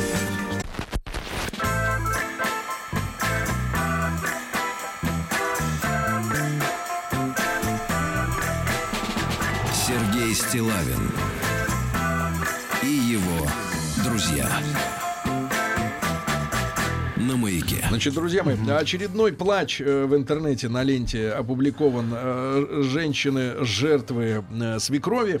Э, вот о том, что пытались ужиться в одном доме с мужем и с его мамой. И в итоге пришлось маме сказать однажды: Мама, езжай-ка ты в свою хату. Не можем больше мы с тобой тут жить на даче. И она уехала и злобно скрежеща зубами уехала. Мы сегодня, во-первых, вот конкретный вопрос ставим. М1 на номер 5533. В этом конфликте между женщиной старшего поколения и вот молодой невесткой, кто больше виноват? М1 э, мама, М2 молодуха э, не может э, договориться, да, ужиться с опытной старой, э, ой, извините, взрослой женщиной. Вот смотри, пишет э, Юлия из Екатеринбурга, ей 33 года. С моей мамой жить было невозможно. Нельзя было часто мыться, нельзя варить в кастрюле без крышечки, нельзя стирать постельное белье часто. А со свекровью no problem. Только раз через мужа передала, чтобы я ножи в раковине не оставляла. И все. С тех пор не оставляет, да? А почему нельзя мыться? Ну, потому что вода. А, это вода, деньги. дорогая, Байкал пересохнет. Конечно. Кажется. А, настоящий феминист написал нам сообщение. Разница между террористами и женщинами. Террористы идут на переговоры, а бабы нет. А до некой степени, до некой степени он немножко прав, потому что когда теща жила с нами, Да. Договариваться. Так. Это, это тяжело. И многим женщинам это противно, потому что мы должны чувствовать то, что она, Она хочет, да, да, да. Да. Мы Ну, должны чувствовать. Мы вообще все должны. А, Здравствуйте, меня зовут Андрей, 37 лет. Поделюсь своей историей в тему часа. Познакомился с девушкой, решили создавать семью. Вот это еще оборот, это что, это адский. Создавать семью. У девушки ребенок от первого брака. Так. Девушка настояла жить с ее мамой. Я согласился. Настаивал жить отдельно. В результате теща старалась контролировать любой процесс. Приглашала на трехчасовой разговор в свою комнату каждый день. Когда нас обоих с женой, когда меня одного, устраивала скандал по любому поводу, то лампочку на 5 ватт купили больше, или дом сгорит, или ослепнут все от чрезмерной То на яркости. свинопаса не то, пошли. То да, то время неподходящее выбрали для домашних дел. Про- прожили два месяца. Теща дождалась моего дня рождения и на следующее утро, на следующее утро попросила покинуть ее дом. Вон! После встречались с женой тайком по 15 минут в день, когда жена ребенка ведет в школу, чтобы мама не узнала. Я, наслушавшись космического профессора Добина, стал говорить, что мама не должна так себя вести, а жена обиделась, и отношения разрушились. Жаль. И Пишет. Добин виноват. Добин А, Доброе виноват. утро, мужчины. Живем у жены вместе с ее родителями. Все вроде нормально, но хозяин в доме теща. Живем как в коммуналке, ибо теща придерживается такого порядка, что у них с тем, Короче, Короче, Плохо. Да, давайте Эдуарда послушаем из Питера. Эдуард, доброе утро. Да, утро доброе, мужчины. Ну, друг любезно, разрули, кто виноват-то? Старая ба... Ой, да. Да я понял. Ну, виноваты, если честно, обе хороши, можно сказать. Я живу в такой же ситуации 16 лет. Ты что, не Вместе кремень, ты не мужик, не можешь разрулить ситуацию, как тут пишут? Разруливал, разруливал, честно скажу, всегда ставил их на место, но ситуация, вы поймите, вот за 16 лет я понял, что иногда вот им надо разоедиться между собой. Друг об друга, да? Да, потому что когда влезаешь и начинается вот это весь парагоз, а когда вот дашь им разоедиться, и на следующий день все тихо, спокойно, и Мгм. все хорошо. Понятно. То есть у них потребность просто сбросить ста- статику, да? Понятно. вот, хорошо, всё хорошо. правильно. Сережу давайте из Москвы послушаем. Серень, доброе утро. Сережа, Сережа. мы тут. Да, здрасте. Серега, ну скажи, ты как, брат, терпишь конфликты? Ну, ну, уже истерпелся практически до конца. Так, когда начнешь рвать канаты? Людей. Ну, уже, уже, уже в процессе. Ну сколько ты лет терпел, и кто из них заводит вот эту всю шарманку, главный? Ну, я считаю, что в итоге как бы все виноваты, но муж тоже не, не должен быть не при делах. Так, за кого впрягаться, твой совет? Вот я, я пытался как бы быть мягким человеком, чтобы где-то умолчать, где-то приврать, там, ну, чтоб так, всем дружно было. Так. Закончилось тем, до драки дошло. Кому И ты успел сунуть? Никому. Никому. Я не успел- а, ты не успел, тебя убили просто, тебя ударили, я понимаю. Так, нет, не меня били. Они между собой подрались. Они между собой? Да. А да, кто, да, кто да. оказался сильнее, молодость или зрелость? Или нож. Молодость, молодость поддерживала зрелость ее матери. Послушайте, кошмар какой. А милицию вызывали? Э, Милицию? Нет, это было в другой стране. Это на курорте, что ли, было? Нет, нет, это было не на курорте, но так получилось, что в другой стране и... а, Там они И на остались. другом языке. Да, мамы, в общем, не подружились друг с другом, и, в общем, мы а, привлекли сюда же и мою жену, и, в общем, и все такое, и закончилось дракой, судебными всякими разбирательствами, и, в общем, они идут до сих пор, и, в общем... а, Ты скрываешься в России. Россия предоставила тебе убежище от тещи, да? Да я надеюсь, что да, в в Гваделупу ехать дорого. В Гваделупу. Понятно. Спасибо, брат. Держись, брат. А, хотелось бы добавить, что мо- одна из моих бабушек, она тоже вот скандальный типаж Да. была, была. И а, то, что помогает в Америке, потому что да, все с кредитом попроще, это, возможно, легче жить около родственников, а не с родственниками. Около. Да, и поэтому в детстве я мог Через бы быть дорогу, у бабушки, ну, 10 5-10 минут на машине. А. Вот. И поэтому быть у нее, но не надо было с ней жить. Давайте Рауф послушаем из Москвы. Рауф, доброе утро. Доброе. Рауф, ваш, э, ваш э, э, вердикт. Кто больше-то виноват? Э, Женщина старшая или молодая в этих Я конфликтах? все-таки виноват, что я все-таки придерживаюсь мнению, что виноват старший, потому что он умудрение, умудренный опытом, Да. значит, у него больше опыта, и он должен уступать, он должен подсказывать. Я, э, значит, в своей жизни пожил с матерью, и с тещей, и благодарен э, тому, что и та, и другая всегда принимала какие-то компромиссы, и, в общем-то, э, в семье всегда был, все, все было ладно. И, как говорил мой покойный папа, говорит, если в семье один дурак, извини за выражение, то второй должен быть умным. То есть кто-то должен уступать. Если не уступает ни одна, ни другая сторона, то всегда конфликт. Да, спасибо, Рауф. Да, спасибо. Доброе утро, господа. Живу с женой 4 года, с тещей 3 месяца. Невыносимо! Если бы не ребенок, за которым она смотрит, давно бы уехал на съем. Ждем, когда квартира построится. Каждый день смотрю, как этажи строят. Добрый Каждый день. день смотрю. Добрый день, муж говорит жене, в нашем разводе виноваты двое. Жена, хорошо, что ты это понимаешь. Да, виновата ты и твоя мама. Ну, ребят, 79% э, обвиняют э, в конфликтах внутри э, разновозрастных семей именно мать. А Вот она старшая, она должна быть умнее. Ну и 21% считает, что молодуха ничего не умеет, ни черта, вести себя не умеет. Всех к ногтю. Собаки. Приготовились к съемке. Тихо. Держать свет. Держать свет. Тихо. Начали. В фильме снимались. В главных ролях. В главных ролях. Главные роли снимались. В главных ролях. В главных ролях. В главных ролях. В ролях. В ролях. В ролях. Друзья мои, доброе утро вам всем, добрый день. Спасибо партии любимой за новый плейлист.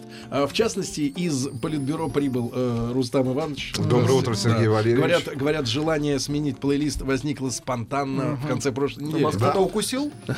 Нет. Доброе утро, Влад. Доброе, Доброе утро. Тим. Да, да, Доброе да. утро. И, и, ребятушки, э, в этом часе у нас такая специально отдельная история. Но вы знаете, по нашей, э, по нашей заставке э, в ролях, да, это в широком смысле в ролях. Это не про кино только лишь, да, там не про театр, но это про людей, которые что-то делают. И э, сегодня выхожу из нашей студии и навстречу мне, как всегда, улыбающийся. Я, честно говоря, не представляю его себе с каким-то транквилизатором в, в руке и в депрессивном состоянии. Человек, который всегда на подъеме. Вот. И, кстати говоря, мне, мне кажется, что неформально. А, неформально. Граф Андрей Гордосевич. Э, Андрюш, доброе утро. Здравствуйте, добрый день всем. Это наш старинный друг, и все автомобильные э, журналисты, блогеры, обзорщики просто его знают, естественно, как человек, который э, в Volkswagen отвечает за связи с, вот, с, с общественностью через э, представителей общественности.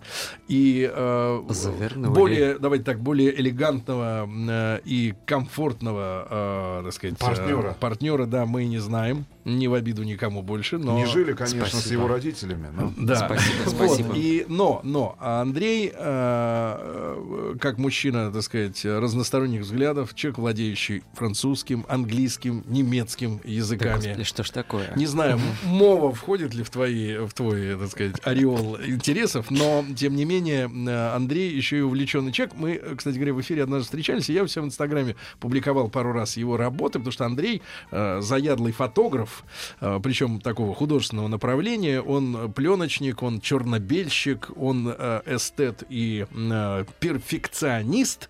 И когда у человека, в принципе, ну такого менеджерского э, направления работы есть такое э, хобби артистическое в прямом смысле этого слова, да, это вызывает очень большое уважение. Тем более, что Спасибо, э, в спасибо, последний вот проект, о котором мы сегодня поговорим, который, к которому Андрей имеет непосредственное да, отношение, он от- э, это речь идет об истории об истории да, э, нашей э, с вами страны. И сегодня вместе с Андреем Алексей Темников у нас сегодня в гостях. Художник Алексей, доброе утро. Доброе утро. Алексей я несколько раз видел сегодня на фотографиях а, в разного рода мундирах, потому что а, Алексей занимается исторической реконструкцией. А, а, слава богу, таких людей немало, да, вот в стране. И, и вот некоторое время, Много. да, и некоторое время назад э, Андрей да Алексей э, объединились, Пересеклись. Да, пересеклись, да. Слились. Э, Андрюш, ну давай вот начнем с э, со старта, да. Мгм. А, а то, о Точно. чем мы сегодня говорим, э, это было там три года назад уже, да? Точно. Правильно. Я Что, чем начал- ты увлекся?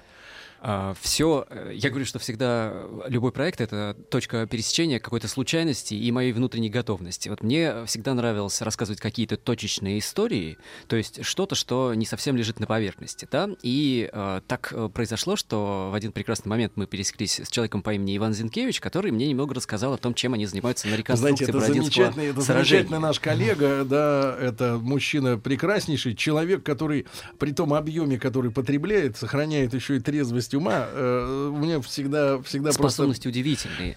Вот. И а, Ваня, пообещал утро. меня пригласить на а, реконструкцию. И Да. мы вот в мае 2014 года в первый раз с Иваном туда отправились.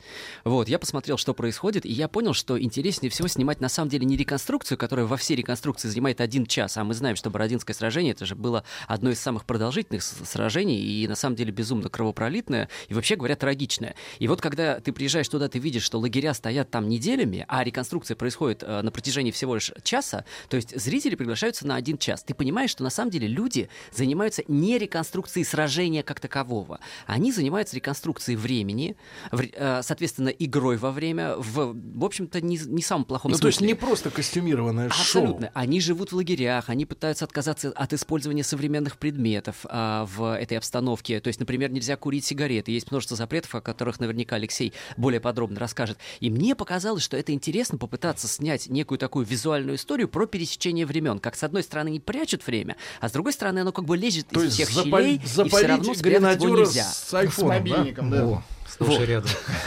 Да, да, да, да. Это, кстати, тоже наказуемо, как мне объяснили. Но вот, может быть, Алексей еще расскажет немножечко. И я снимал вот эту историю про пересечение времен, соответственно, на протяжении трех лет, примерно там с 2014 по 2017 год.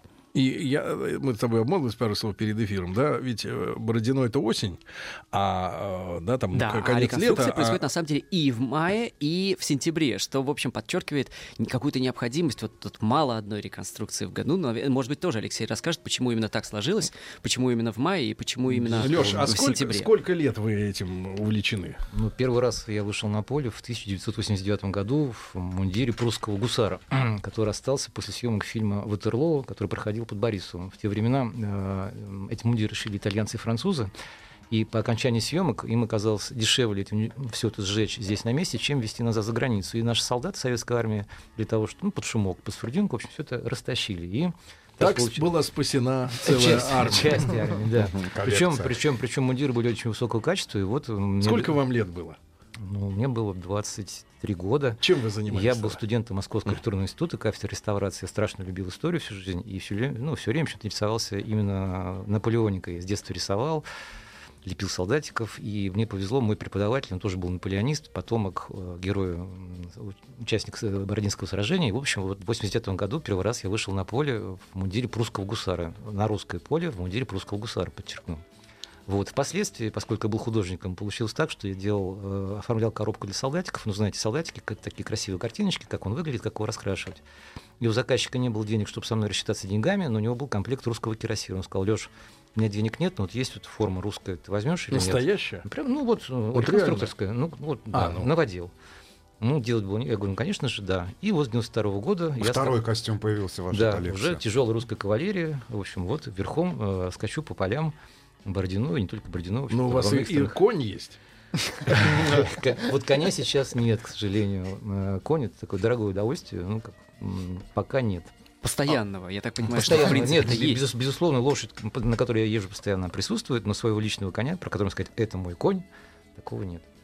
Как вот э, ваше наблюдение других людей, что тоже приводит э, в это движение? И какое количество людей сегодня охватывает э, сама по себе По нашей, реконструкция? по нашей стране, я думаю, что это ну, не один десяток тысяч людей, и начинается это все от Чукотки. Вот буквально совсем недавно на Чукотке прошел фестиваль по викингам. Стали, вот представь себе Чукотка, вот эти вот вулканы, и там фестиваль викингов от Чукотки и до Калининграда. Охватывает самые разные эпохи нас- И викинги дерутся. И викинги Нет, дерутся. я, я понимаю, что движение действительно федерального масштаба и даже вышло э, давно уже за, ну, на, просторы, так скажем, наверное, бывшего Советского Союза, потому что помню, самая, э, извините, не, э, прости господи, самая яркая, в кавычках, реконструкция, это когда было в середине 2000-х в Беларуси разодетые в немецко-фашистскую форму люди деревню захватили.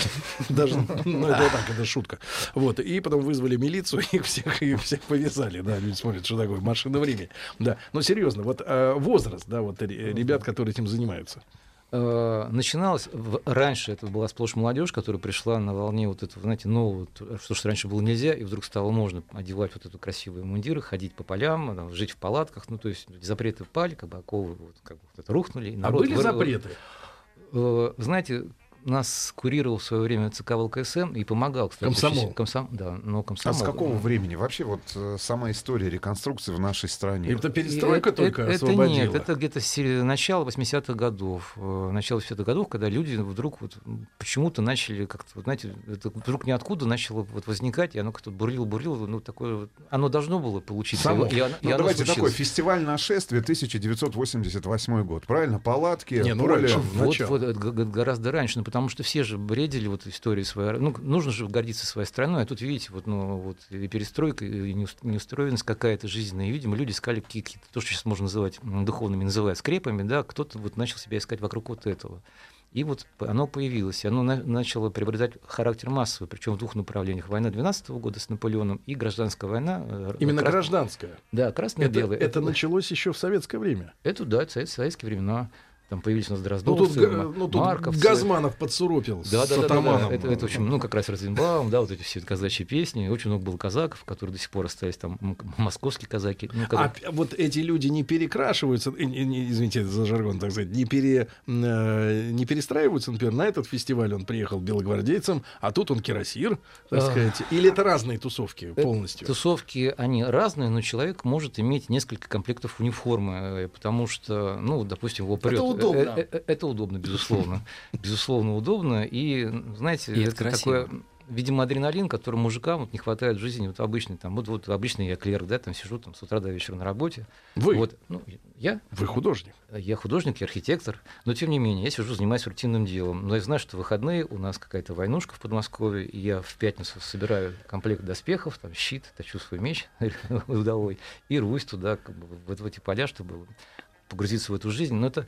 романтизм, это адреналин, это то, чего не хватает вот, ну, в обычной рутинной жизни. А Обычно- семейное, э, семейное, так сказать, вот это окружение, оно в большинстве случаев понимает мужчин, потому что дело-то мужское, да? Потому что есть несколько отрядов э, вот этих беглецов по выходным. Рыбаки, значит, э, футбольные дела. Фанаты. Фанаты, э, охотники и просто люди, которые идут в бар в пятницу и возвращаются в, воскресенье. воскресенье. Да. Сергей, а там, там и тоже участвуют. Да, например, очень, да, могут быть там очень много, да, и прекрасными. маркетантки, и Вивандье. Ну, маркетантки Вивандье это вовсе не то, о чем думает большинство мужчин. Это женщины, Вандье которые... вас Вивандье. Вивандье Да. это ну, женщины, которые помогали армии в походе. Это во французской армии. Они В имели- каком смысле помогали?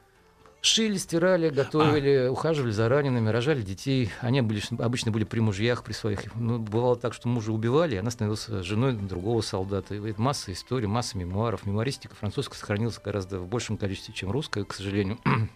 Ну и у нас в мемуарах это все присутствует.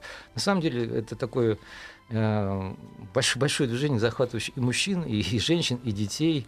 И к нам приезжают люди из разных стран. Даже более того, к нам вот, ну, на личном опыте у меня много в клубе ребят из Франции. А, Мгм. Не знаю, что там, может быть, я их спалю, но во Франции, допустим, культ Наполеона, Наполеон, нап- наполеонистика, либо напартизм, он слегка под спудом в связи с тем, что они его приравнивают, как у нас Сталин, да, якобы это был тиран и прочее, прочее. Поэтому ребятам, реконструкторам из Франции проще приехать сюда пошиться и здесь хранить мундиры свои. и Чем выходить- там? Чем там, безусловно. Странно. Во Франции... Вот фа- демократия ну, все-таки в нашей стране. Безусловно. Как оказалось. Во Да. Франции в фаворе тема Первой мировой войны. Ну, естественно, Понятно. Парижский мир написали Победители. победитель, да. А все остальное под спудом. А еще вот причина, почему нужны французы здесь, а, это трудно найти много французов для реконструкции. Потому что все хотят играть за русских. Э, Как раз, России. как раз наоборот. Ну, это. Абсолютно по-разному. Как раз наоборот. Очень много э, русских ребят, одетых во французскую армию. Если вы выйдете на поле Бородино, я вас приглашаю, вы увидите, что французская кавалерия, она представлена во всем своем блеске, в то время как русская, допустим, немножко в загоне. Но это связано с тем, что униформа красивая и как-то больше порядка. Ну, э, разные причины. Э, Трудно объяснить, почему так, но тем не менее, еще раз повторю, что русских людей, одетых в форму французов, гораздо больше. Меня часто спрашивают, почему ты во французской форме? Ну, вот я объясняю тем, что ну, как-то вот Нужен противник. А еще, Алексей, я видел, например, некоторых людей, которые переходили, и они э, попробовали Ночью на себе разные жизни. В русском лагере, они были во французском лагере. То есть это какие-то разные виды опыта, я так понимаю. Может, это некоторые некоторые становились там э, швейцарскими канарейками из Нейшателя, допустим, да, вот то, что мне Да, рассказывали. да, да, да. То есть абсолютно разные. Иногда бывает, что люди побывали и там, и там. Вот, да, большой пример. Вот, например, Швейцария к нам никакого отношения особо не имеет. Но Мгм. у нас, вот мои друзья, сделали клуб э, швейцарский Невшательский полк, батальон, который был создан э, в княжестве Невшатель при князе Бертье, ко- когда он был, э, командовал вот этим небольшим графством при Наполеоне. Их называли канарейки. Вот этого объединения... Желтая форма? Желтая Мгм. форма с красным. Канарейки, лес канарис. Э, а Его нет нигде в мире, но в России оно есть.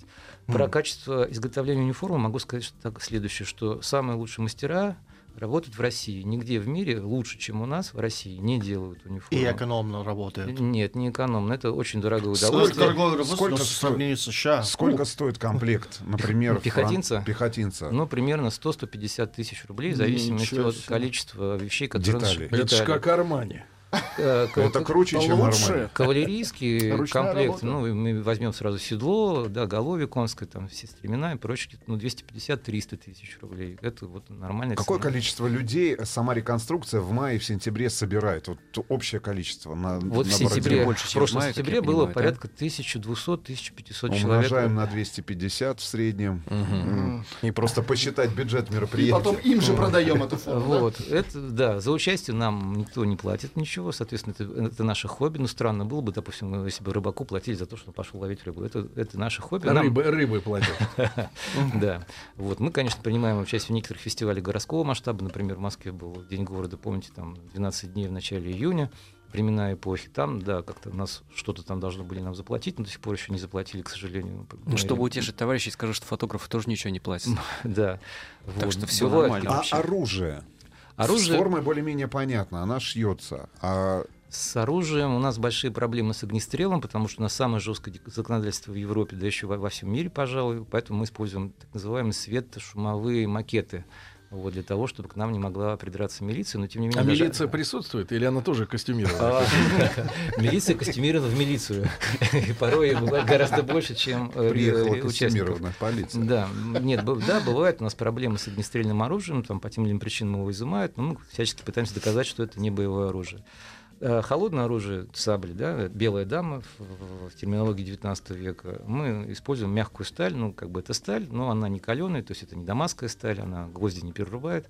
Вот, в 2012 году, когда приезжал президент э, на мероприятие, посвященное 200-летию Бородинского сражения, мы даже специально тупили наши клинки об асфальт под чутким надзором милиции. То есть мы реально... Ну, это была, наверное, все-таки не милиция. Просто одета раз была милиция, это костюмированная, очень интересно. Я всячески вас приглашаю хотя бы на один день приехать к нам, посмотреть на это все. Леш, но это же правильно, это же подталкивает людей к тому, чтобы они учили, я так понимаю, и язык? Историю, и, безусловно. историю, да, и человек облагораживает, он, э, так сказать, э, и это не просто хобби, да, это вот тут юморист, у нас много юмористов э, в WhatsApp. А, Это, говорит, там и массовый косплей. Ну, вот японская тема, да, игра в костюм. Это оскорбительно. Просто- никакого косплея. Нет, нет, но я имею в виду, что люди-то, э, ну, не хочу сказать, что они идейные, тут не идейность скорее, да, но вот именно просвещенность, да, образованность. Они скорее туда попадают, те люди, кто этим уже заинтересовался. То есть я не раз слышал, как молодежь, ну то есть это люди, которым там, не знаю, около 20 лет, вот, вот Дамир, компания, они обсуждали там цитаты Наполеона по разным случаям, они читали труды его работы, как-то изучали. То есть это совершенно точно, что они туда пришли уже подготовленными. Поэтому я так попытался поговорить с некоторыми людьми, и я так понимаю, что изначально либо это художники, которые интересовались определенной э, эпохой, либо это историки, либо это просто поклонники истории, либо, естественно, по образованию, либо во многих случаях это даже сотрудники различных музеев, в том числе из небольших городов, которые собираются, делятся опытом, То общаются и так далее. То есть это, в общем, на самом деле люди, которые не там приобрели эти знания, как правило, уже были Это вот мнение подготовлены графа. Городосевича. А что скажет, настоящее оружие, а что кстати. скажет Ты Алексей? знаешь, художник, а художник скажет следующее, что там у нас присутствуют и архитекторы, и историки, и э, бывшие военные, и бывшие сотрудники спецорганов, кавалеристы, которые раньше служили в Алабинском конном полку, который, к сожалению, больше нет, превратившись ныне в эскорт. Ну, знаете, да, вот на лошадях там а, на Красной площади люди скачут. Огромный-огромный срез, э, жи- э, даже металлурги, вы знаете, там, вот Металлурги? су- суровый челябинский металлург, у меня хороший друг, вот он металлург, вот как суровый челябинский парень, он приезжает на поезде, оттуда прет на себе все эти вещи. У нас очень много людей, все они очень, и они, безусловно, интересны, с каждым можно говорить часами. К сожалению, вот этот формат наших э, мероприятий он не позволяет встретиться Да, с и людьми. наш, и наш тоже заставляет нас э, ненадолго прерваться. Хирурги, металлурги и демиурги все собираются на реконструкции, друзья мои. А почему мы об этом сегодня говорим? Сразу после новостей, новостей спорта и конкретный повод. Э, оставайтесь с нами. Приготовились к съемке. Тихо. Держать свет. Держать свет. Тихо. Начали. В фильме снимались. В главных ролях. В главных ролях. Главные роли снимались. В главных ролях. В главных ролях. В главных ролях. В ролях. В ролях. В ролях. Друзья мои, э, сегодня у нас э, в гостях в этом часе э, Андрей Городосевич, фотограф. Фотограф, Добрый да. день. Алексей Темников, художник. И почему мы об этом говорим, я обещал об этом рассказать. Э, Дело в том, что 4 октября, это будет среда, послезавтра уже в 7 вечера в галерее классической фотографии вот откроется выставка «Игры со временем». Это как раз вот арт-проект. Да. Раньше Точно. Андрей сидел в интернете. Да. Сидел. Мы в апреле представили этот проект э, как онлайн-арт на сайте time.gordasevich.ru, вот, где его можно Похожее увидеть. название сайта Да. на вашу фамилию. Time Гордасевич.ру. Вот, и, соответственно, какое-то время он э, был в э, виртуальном мире, а сейчас э, у нас есть возможность показать это в виде выставки. Вообще складывается ощущение, что показ любых физических объектов сегодня это уже такая категория люкс, потому что все, в принципе, обычно существует Ну, как онлайн. живые и как-то компакт-диски. достаточно, вроде как, ну что там, посмотрел на маленьком экранчике, да, телефончика, и картинка понятна, а что там дальше-то, в общем. А когда ты видишь все-таки это внутри галереи, и это какое-то пространство, оно оформлено, и ты можешь как-то сам дозировать, перемещаться внутри, смотреть как-то ближе, дальше, это вот совершенно другая история, которая уже похожа на театр. Вот, что, конечно, здорово. Мы о реконструкции с Алексеем обязательно еще поговорим. Там много-много очень интересных деталей и нюансов. А, как вы познакомились-то, встретились? Потому что, я так понимаю, это арт, На самом деле, арт-шоу. я к тому времени, как мы познакомились, уже э, занимался этой съемкой фактически третий год. И вот э, мне было интересно снять что-то в- во французском лагере, в русском лагере. Я ходил по разным лагерям и сравнивал какие-то ощущения, набирал материал. И как-то пытался его структурировать. И вот, значит, я после похода в, определ- в э, русский лагерь, мне там посоветовали, как пройти, потому что там же такие перелески, холмы, дороги какие-то. И, в общем, на самом деле площадь-то большая. Когда ты ходишь пешком, это довольно много времени занимает. То есть я приезжал на несколько дней. И вот после русского лагеря я говорю, а ск- скажите, а там что-то дальше есть в лесу? Да там, говорит, да, там вот стоят люди, но они такие, там к ним трудно попасть, потому что там вот как-то они такие обособлены и за рекой. Но мне стало интересно, и я подхожу, действительно стоит э, по- такой пост, будочка такая, все вот в стилистике того времени. Полосатая. И мне стой, кто идет, и прям все по форме. Я говорю, вот я, здравствуйте, такой, Граф. хочу вот поснимать, да, вот мне было бы интересно. А она говорит, у нас съемка только с разрешения командира. Я говорю, ну тогда проводите меня к командиру. Они меня пров- проводили к командиру, и я говорю, вот такая история, снимаю пересечение времен. Он говорит, ну снимайте, пожалуйста. Все, сразу вопросы снялись, и я смотрю, кто-то у костра печет, что-то вот печет, и такой запах идет классный. И это как раз был Алексей.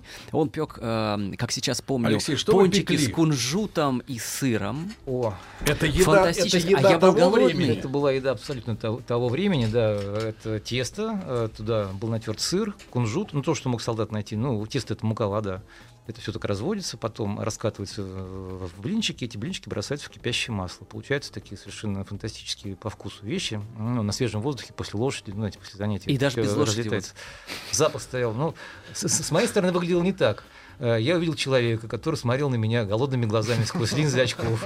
И он как... Хотел э, пончик. ну, Знаете, как вот к бременскому музыканту. да. Он шел с этим фотоаппаратом. да.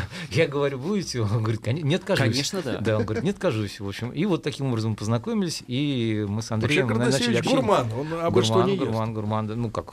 Ну, это- с голодухи ты, это было-. Это было нельзя не съесть. Так самое интересное, самом деле, не, во-первых, они были фантастически вкусны, но дальше э, Леша заметил, что я снимаю какие-то э, немножко странные вещи. Он сказал, а что вы, собственно, делаете? Я сказал, вы знаете, я снимаю историю про пересечение времен. Тогда он сказал, а кто вы, собственно, будете? И дальше началось это общение. Потом я выяснил, что Леша художник, и дальше вот у нас началась какая-то совместная работа над этим проектом. А что э, Алексей сделал для проекта? Я что сделал? Сейчас расскажу. Расскажет. вот это был одинокий человек. Ну, вот посмотрите на Андрея. Да, он граф, он одинокий, одинокий граф в Бородинских лесах с фотоаппаратом. И ни- никто его не знает, он никого не знает. Я взял графа за шиворот и начал водить его по лагерям, поскольку ну, многих людей я знаю лично, много лет. Я Конечно. его приводил в какой-то лагерь, показывал, знакомил. Андрей знакомился с людьми, как бы он открывал для себя какие-то новые те или иные стороны. Вечером я его сводил на концерт. У нас по вечерам обычно большие такие концерты импровизированные, ну, на тему, естественно, войны, военные. Песни тех лет. Песни, да, Песни безусловно, 812 812 года. Ну и, кстати говоря, ведь, Вот. наверное, горячительное тех времен э, положено. горячительно В этом, наверное, наверняка хорошо разбирается Иван Зинкевич. Иван Зинкевич гуру. И жаль, что как бы он отсутствует, он бы мог рассказать. Да он присутствует просто много. Незримо. Но он, он с нами в наших сердцах. Да, ну, вся, всякого рода горячительно присутствует, да, и шампанское, и жонка, и самогоны, Жжёнка. и настойки на травах, все что угодно. Ну, русские люди предпочитают, конечно, водку. Вот. А, кстати, французы в атаку ходили э, трезвыми? Э, Считается, что, в общем-то, предполаг- предполагается, что да. Хотя э, для храбрости наливали. Вот наркомовские 100 Доказательств грамм, они присутствуют. Почему? Французам выдавали винную порцию, но она выдавалась не как алкоголь, а как обеззараживающий для воды в первую очередь. Как и у римлян. вином? Вином, да. Потому что вода была плохого качества, и поэтому вином или винным уксусом воду обеззараживали. А, В общем, бо- большое количество больных дизентерией было именно из-за того, что плохое качество воды. И лошади страдали, между прочим, очень сильно из- из-за отсутствия нормальной воды. Именно французские. Именно французские. Избалованные. Вы, вы не забывайте, что можно конечно. про лошадей три секунды, что лошади были конюшенного содержания французские. Они были в основном немецких пород. Это были тяжелые лошади, привыкшие к сухому корму, к овсу. И когда они пришли в Россию, на, и когда обозы французские вместе с фуражом отстали, лошади вынуждены были питаться так- кормом. Да, так называемой зеленкой. Э, Солдатам выдали на взвод по э, серпу и по косе, чтобы они косили вот эту зелень. Э, Лошадям мы А давали. так вот они нагнуться не могут съесть? э, Могут, но нельзя. Лошади, вот, ну, ну поверьте, Не если вы не конник, как бы, да, ну, нужно давать чуть-чуть подвяленное, се- подвяленное А, то есть сено давать, посушить да. надо чуть-чуть. Чуть-чуть посушить, иначе лошадь начинает, что называется, пучить, знаете, вот раздувает лошадей. И она не Вот. боец тогда. И как бы, да, И она... не поедет. Лошадь начнет стрелять. И она начнет стрелять, да. И как бы будет... по Это своим. своим, это Джет Хорс. И будет выдавать, да, месторасположение части, как, что ве- весьма опасно в военных действиях. Вот, соответственно, лошади очень-очень страдали, именно французские лошади, и именно из-за того, что они привыкли к совершенно другому уходу. У нас лошади были другого содержания, казачьи или кавалерийские, которые привыкли быть на подножном корму, да? как бы. С- наши свободные Наш- лошади, наши свободные. русские. Свободные от Именно. овса. И- и- ну, овес был в каких-то количествах. Но они могли жрать и кору, как бы, и волосы. Кору? Да, то есть Очень эти- экономично. Лошади ели кору, безусловно. Вон да. лес поедет. Слушайте, а вот неужели никто Наполеону не подсказал, что... Подсказывали. Подсказывали, Все да? подсказывали. И но- говорили все. И говорили. Он был И велик- эта история, да, она реальная, что он подошел к Москве и думал, что это это Санкт-Петербург, что это столица. Ну, то есть ему никто даже не сказал, что столица в другом месте Да, попутали дорогу. Нет, но он был великий стратег, он придумал все на самом деле. Он придумал, как кормить армию. У за каждым полком был закреплен Обоз. обоз. В обоз, ну, в телегу, э, был, было, были впряжены валы. Э, В телеге находились сухари, мука, вино, сушеные овощи, там что-то такое. Э, Полк приходил на стоянку, подъезжал обоз, валов э, забивали на мясо. Тут Муку- же? Тут же, да. Муку пускали вот на тесто, это все съедалось. И, и дальше. Следующий марш, опять же, доходила новая телега, и вот таким вот образом. Но он не ожидал, что наши дороги не соответствуют никак европейским. То есть у нас европейские дороги кончились в Польше. Как только перешли Неман, да, они попали вот в, эти, на- в на- в наши вот эти вот песчаные э, трассы. Единственная дорога, которая более-менее была похожа на европейскую, это так называемый Екатерининский тракт от Смоленска до Москвы. Ну, вот такая дорога, которая была, имела аллею, как бы справа-слева огорожена деревьями. Еще дальше были дорожки для пе- пеших, еще дальше для конных. Конная дорога всегда проходила с той стороны, э, э, куда дует ветер. То есть, ну, это такая дорога для конных, чтобы не запылять пешеходов. То есть, это такой нормальный европейский тракт. Но это был очень небольшой участочек пути, а все остальное вот это наше российское бездорожье. Соответственно, он этого не учел. С первого момента, с первого же дня обозы стали отставать, начался голод. Солдат что-то на себе мог нести, но много он не донесет. Начался голод, отставание, вот эти мародерство. Но мародерство это уже, конечно, этап возвращения армии Обратно, французской обратно. да. Пока это не было мародерство, пока это были реквизиции. А Французская армия всегда платила золотом. Э, А. Это было всегда и везде. Как поэтому- Ланнистеры. Да. Они подъезжали к селу э, и, допустим, что-то забирали, они отдавали деньгами, в худшем случае распиской. И владелец этой расписки мог прийти в полковую или армейскую казну и получить деньги. То есть они не были Что грабителями. постепенно разоряло армию Наполеона. Это Нет, хорошо. Нет, нет, нет. Ар- э, война кормила армию всегда. Ну Вот. Но в данном случае э, вот сработал еще и фа- фактор безлюдья. То есть Россия оказалась не Европой. Це не Европа. а вы нам в кулуарах рассказывали истории про, про поросенка. Вот это расскажите. Интересно, когда французы взяли в Москве, я так понимаю, ограбили монетный двор, да? Да. Они, соответственно, стали владельцами ну, запаса Огромного- денег, огромного который там количества был. денег, да. Вот Москва по договоренности между генералом Миларадовичем, который командовал арьергардом, ну, это прикры- прикрывающая часть, и командующим авангардом Мюратом, это наступательная часть по договоренности. Москву оставляем без боя. Казаки параллельно с французами ехали вот по улицам. То есть культурно оставляли? Да, да, культурно. культурно Передавали. Передавали, да, по наследству. Вот нате вам. Курили, там менялись чем- чем-то. Казаки очень любили, кстати, Мюрата, потому что он дарил часы. Но Мюрата не любили его, собственно, адъютанта, потому что у Мюрата часов никогда не было. Он брал часы у своего адъютанта и дарил казаку. А а, Да, да, да, да. Вот. И, соответственно, Москва была оставлена. э, Французам достались несметные богатства, в том числе провианские склады, Кремль, арсенал, где там были собраны трофеи русской, ру- русской армии за все времена наших побед, турецкие знамена, там, пушки, прочее, прочее. В Это числе погибло? Многое погибло, многое было вывезено. Э, В том числе и монетный двор, где были захвачены боч- бочонки с медной монетой, ценность которых французы ну, не понимали просто физически. Не, понимали. Не знали Они- курс. Они, они, они не знали А, курс, курс, курс валют был неизвестен. И как да. наши. Ну Вот. И опять же об этом мало говорят, но это факт, есть исследования, что крестьяне окрестных э, сел э, быстро поняли, что можно поживиться. Ну, как бы. А война, это, в общем-то, такое время, когда надо живиться. А в основном это был Сергиев-Посадский э, район. Как бы они начали привозить продукты сюда и меняли буквально как? Меняли вот живым весом поросенка на количество медных денег. Вот сколько весит поросенок, столько медных денег. Крестьяне подняли денег, в общем-то, неплохо заработали, могу сказать так. Вот. И после войны 12 года, опять же... Так появилась да, буржуазия. Да, не, да, не закидают меня камнями и не побьют нагайками казаки. В общем-то, сильно-сильно разбогатели казачьи станицы и столицы Екатеринодар, Новочеркасск. Ну, на юге Потому что очень страны. много да, денег ушло туда. Ну, эти деньги были взяты с боя, хабар казацкий. То есть, ну, еще назывался на шерши. Шерши от французского искать, вот. Ну, нашершил, нашершил он там. Да. Вот, вот такие вот экономические. А мне вот удалось нашершить фотографии. Тоже я был очень доволен. Хорошая тема. Фотографии. Сколь- Сколько будет представлено фотографий в целом вообще? Сколько работ на Ну, выставке? а, более 40 работ. А, Если мы говорим про фотографии, кроме того, там будут а, наброски конного гренадера Нуаро, которого, а, который, мы знаем, погиб при отступлении из России. То есть это реальный солдат человек? э, Наполеона. Это вполне реальный человек. А, да, и так случилось, что, в общем, в процессе съемки я заинтересовался тематикой. И спросил Алексея, скажи, пожалуйста, а вот на память об этом проекте, может быть, мне можно как-то найти какую-то реальную вещь, вот чтобы я мог из того времени как-то вот на, на память вот приобрести, просто на память о том, что я работал над этим проектом три года. И он говорит, «Э, ты знаешь, вот, ну, посмотри на eBay, и мы нашли на eBay подсидельную сумку.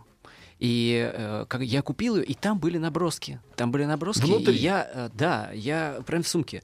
И я поразился и говорю, слушай, Леша, ну тогда можем использовать. И вот вы знаете, я Леше благодарен за что? Не только за то, что он там рассказывал мне какие-то вещи, когда я был там, знакомился с людьми, но важно-то что, что вот фотограф, когда работает, ты же можешь снять что-то, но надо еще понять, что ты снял. Если ты просто снимаешь какую-то сцену на улице, ну там ты можешь дать какой-то комментарий или написать там Гамбург такой-то год, и достаточно. Но здесь-то мне хотелось какую-то связанную визуальную историю, я должен хотя бы понять было, что это за полк, а, где, как, потому что иногда ты куда-то попадаешь, сцена классная, ты снимаешь, но надо потом разобраться. И я, Алексею, вот выкладывали все эти фотографии, я спрашивал, как лучше подписать, а каков чин вот этого офицера, как, чтобы как никого не обидеть, это же должно быть четко, да?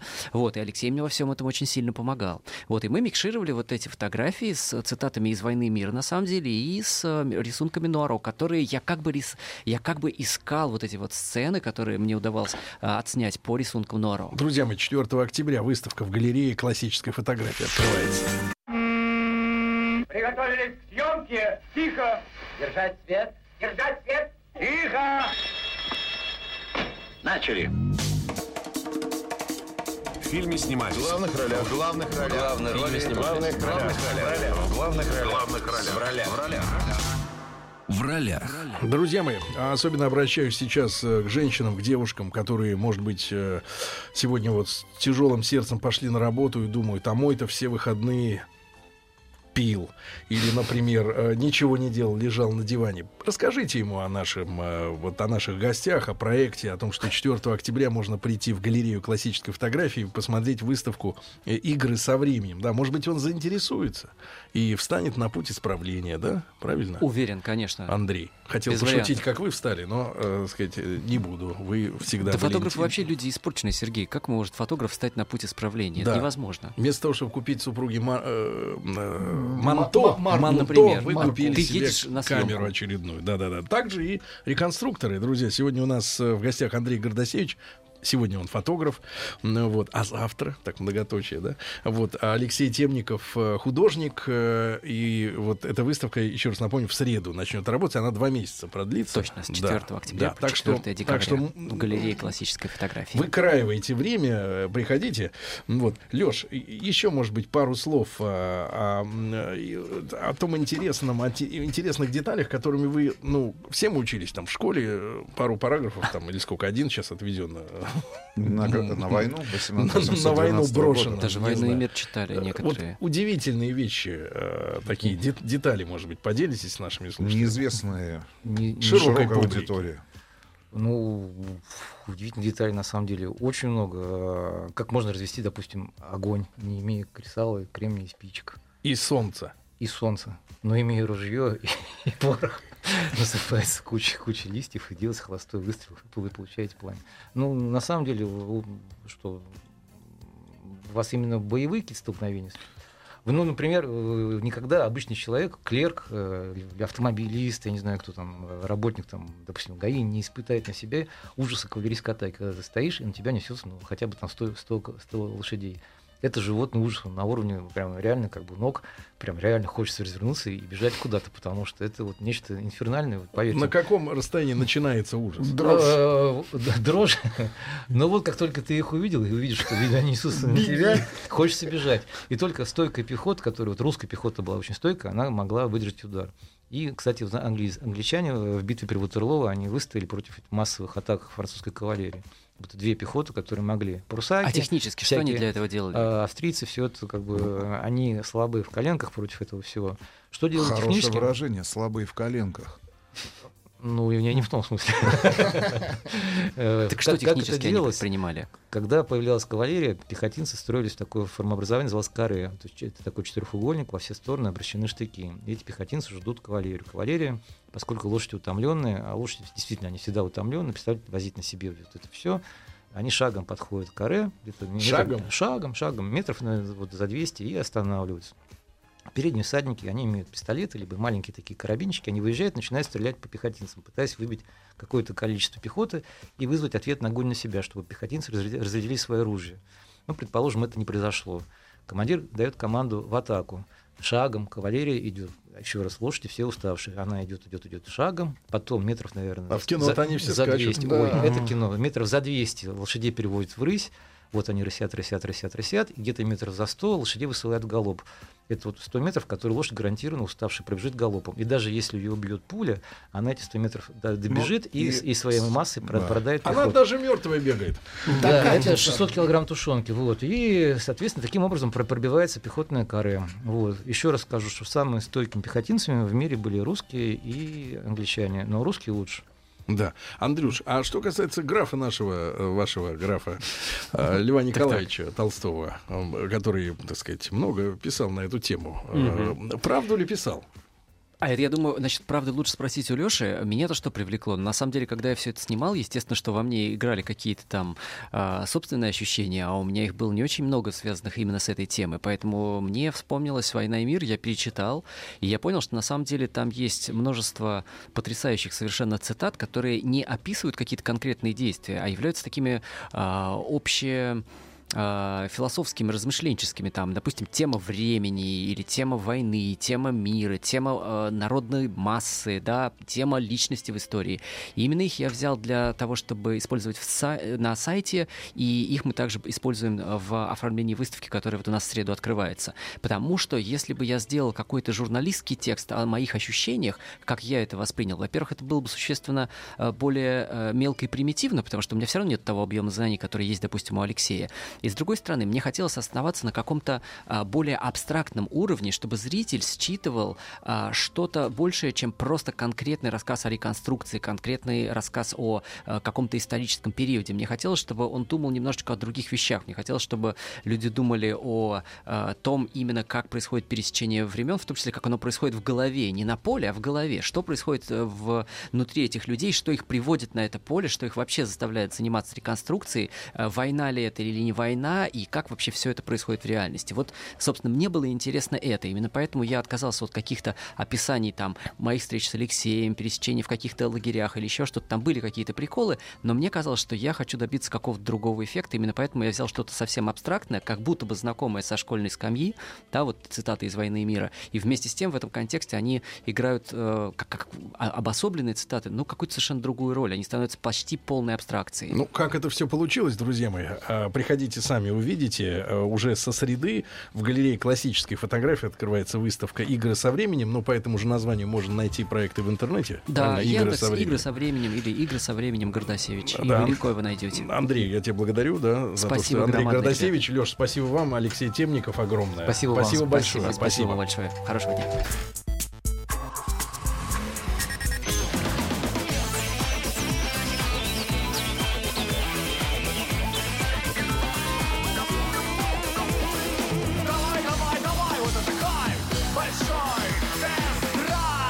Друзья мои, неделю назад мы с Рустам Ивановичем отчалили на премьеру тысячелетия автомобиль Лада Веста SW Cross. И А, Лада Веста SW. Да, это видео на нашем канале на большом тест-драйв, э, канале Большой тест-драйв на Ютьюбе.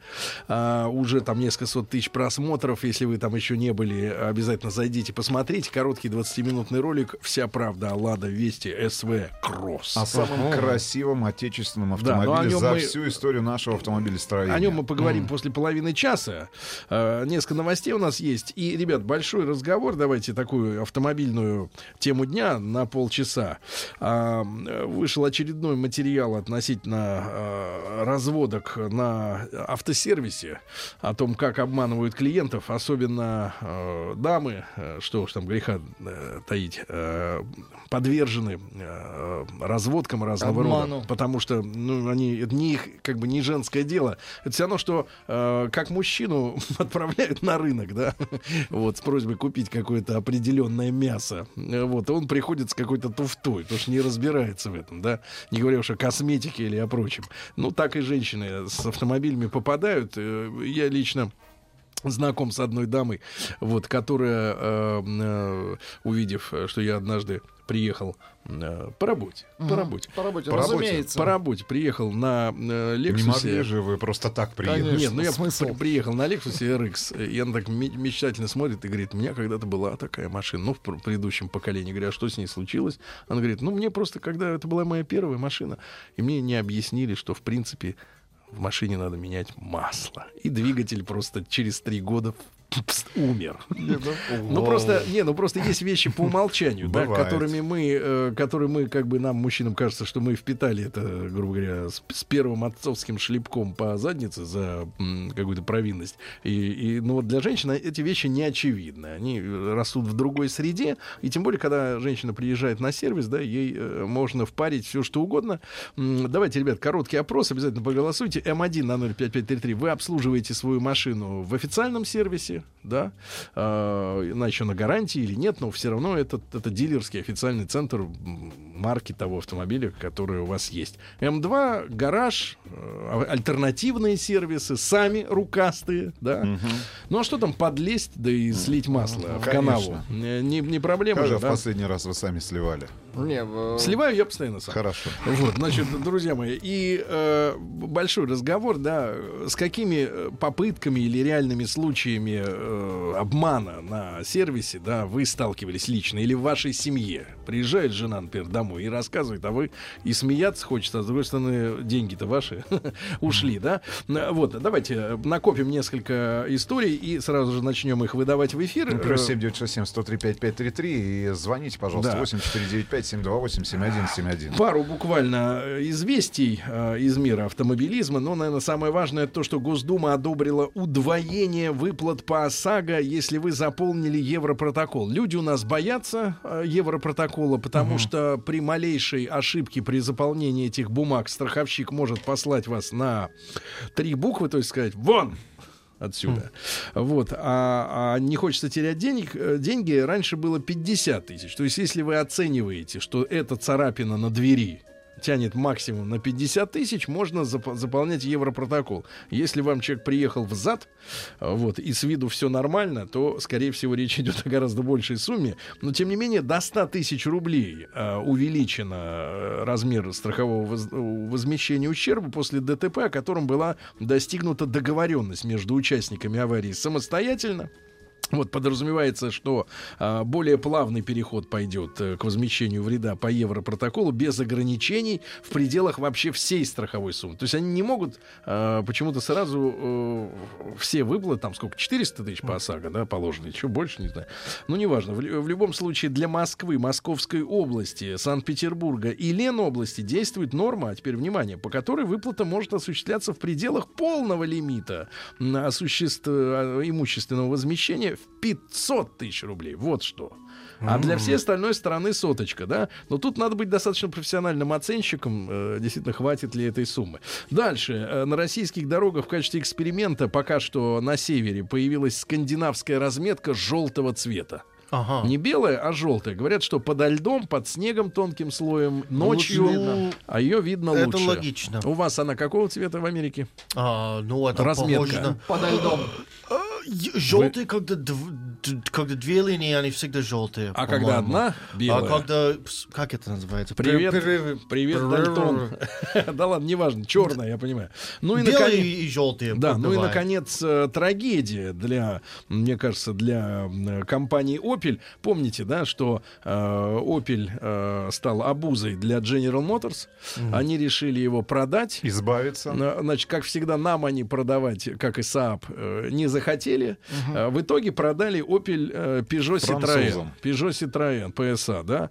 Ну и, соответственно, французы тут же, э, я так понимаю, решили пойти на сокращение штатов, э, потому что Opel э, несколько лет назад, да какое несколько лет, в прошлом году за 210 миллионов евро построили центр по разработке новых двигателей и трансмиссий. А хитрые General Motors так договорились с французами, что э, французы должны платить не только за сами э, промышленные предприятия Opel, но еще и за разработки, за интеллектуальную собственность по поводу применяемых при производстве автомобилей Ага. узлов и агрегатов. И первое решение, которое вот сейчас приняли французы, они хотят ставить на Opel свои движки, чтобы ничего не платить американцам за разработки. Экономить. И в итоге те потратили 210 миллионов евро на новый центр разработки, и теперь его закроют. Представляешь, сколько людей на улице окажется? Там 8 800 инженеров работало. С ума сойти. Ну, короче говоря, ожидаем, ожида- ожидаем эм, да, на рынке очередные потрясения. Вот, ребятушки, ну и теперь э, большой разговор, да, как умудряются вас э, разводить на сервисе, что впаривают, да, я лично был свидетелем однажды неприятной картины. Э, приехал э, в гараж. К, Так. э, к К моему другу? к моему другу, да, да, да, ну поменять там масло, еще какую-то ерунду. Вот и приехал товарищ на м, 90-м Вольво, вот, ну старый, ну предыдущий, естественно, да, и и рассказывал, говорит, вот, говорит, гады, э, обслуживался у кого-то из официалов и э, полное техническое обслуживание. Вообще о Вольво ходят разговоры, что очень дорого, дорог, дорог сервис, вот. И говорит, ты представляешь, все по кругу поменяли, ну какое-то было там Так. большое ТО, там все должны были поменять, открывает крышку э, воздушного фильтра, старый весь э, сидит в пыли там. То есть просто тупо даже не поменяя. Я не говорю там вместо Просто нар- забрали автомобиль Да. на несколько М- часов. Меняли ли масло там или нет, тоже это, это, Остается это загадкой. неизвестно, да. Но это совсем скотство. Ребята, ваши сообщения. Плюс 7967 103 5533 и ваши телефонные звонки. 8495 728 7171. И сообщение есть. Официалы — это зло. Основной обман, стоимость запчасти. А все свои авто обслуживаю и ремонтирую только сам. И дешевле, и Да. спокойнее. Ребята, значит, смотрите, заменил масло в моторе, приехал после этого на сервис, после замены ремня ГРМ. А, Мне сказали, что нужно срочно менять масло. Его, Срочно? Там, его там вообще нет, оно черное. Человек только приехал с замены масла. Ну, при- прилично. Значит, э, ребят, давайте, пожалуйста, э, вам слово. Максима послушаем, да, из Сережа из Хабаровска, да? Сережа, Сереж, да. Сереж, Да, добрый да. день, добрый день. Здравствуйте, здравствуйте. Здравствуй, дорогой. Ну, что там творится-то? Как, день- как выжимают деньги с трудового народа? в Хабаровске. Значит, я 6 лет назад купил себе, ну, старый Мерседес. Ну, Г-класса, э, бензиновый, вот. Ну, ездил на нем. И тут у меня случилась беда, он на горячую перестал заводиться. Ну, вот когда постоит на солнце, не заводится. На Я горячую? думаю... Ну да, вот он, да, со- именно когда нагревается салон, он не заводится. Это болезнь, видите, есть у Так. 2002 года. Я думаю, ну, у нас на Дальнем Востоке мало специалистов, думаю, об- обращусь к официалам. По официалам на нем, они мне говорят, ну, брат, у тебя беда, давай 200 тысяч рублей, будем менять всю панель. Я думаю, как бы машина старая, ну, что такие бабки-то? И залез на форуме, почитал, отвез здесь к парням в гараже, 15 тысяч рублей, все сделали, отлично. Поменяли просто замок зажигания, и проблем нет. Ну, вообще, официалов, да, дороговато обслуживаться, конечно, у нас тут. Понятно. 215, отлично. Значит, какой у вас баланс, ребята, между реальностью и На аппетитами? э, X3, это BMW, на 20 тысячах пробега предложили поменять диски и колодки тормозные. Когда предложил при мне показать выработку дисков и колодок, они резко регенерировали. Ну, имеется в виду диски и колодки до состояния новых. А масло по завышенным ценам, фильтры за мега большие деньги. Наверное, это критика.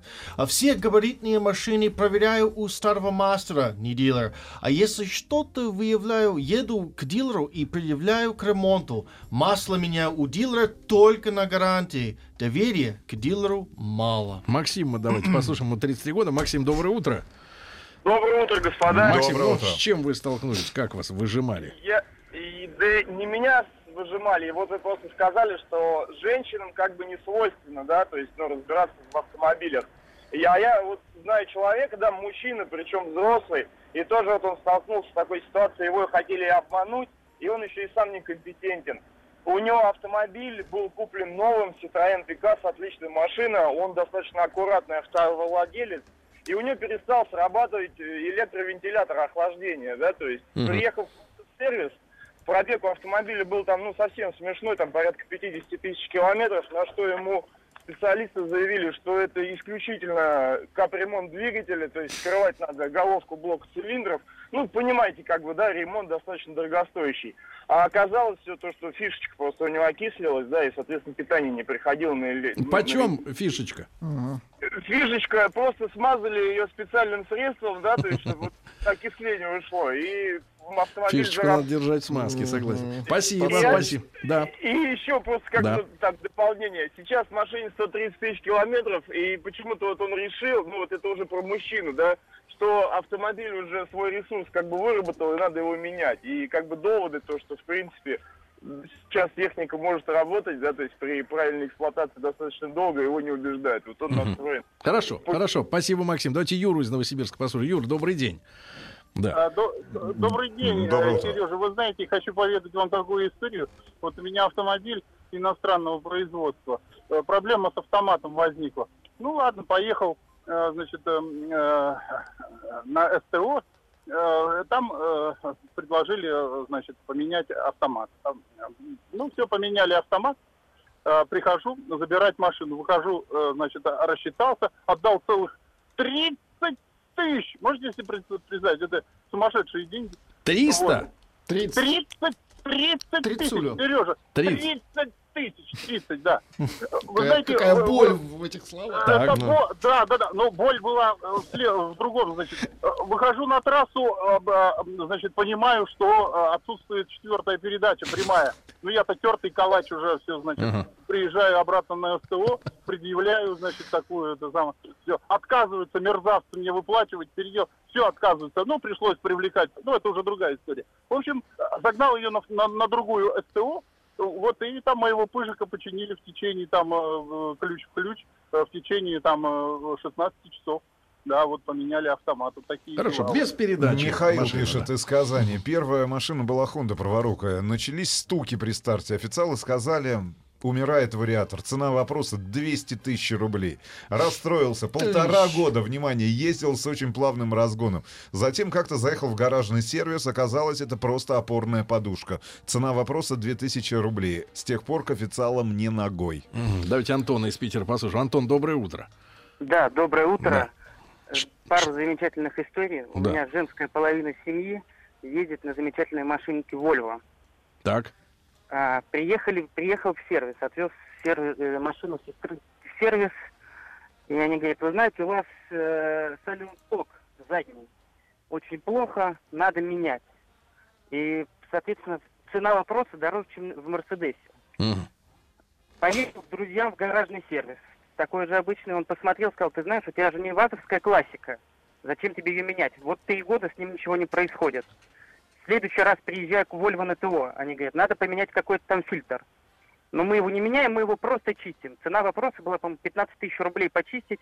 Через год на ТО они сказали, вы знаете, фильтр надо менять. Я говорю, а почему же вы мне сразу не поменяли, не поменяли тогда, хотя чистка фильтра стоила ровно столько же, сколько и замена. Теперь на Volvo не ногой. Так, понятно. Чистка и замена это одно и то же. Действительно. Омск. Омск. Сообщение из Омска. 2014 год.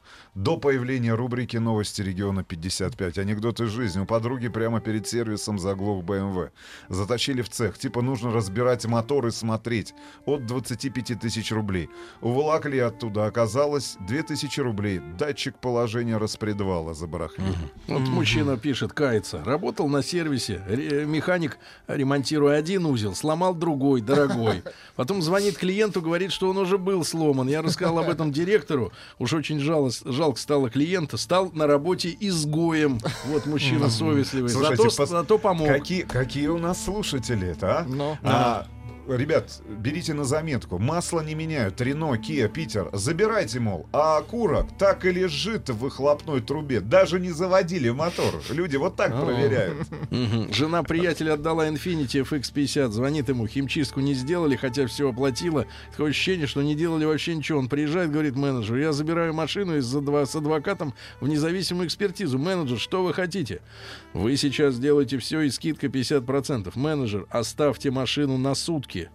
Э, стоимость э, ТО около 60 тысяч рублей. 60 тысяч рублей просто за то, чтобы машина постоя- постояла на сервис. По- стоимость парковки.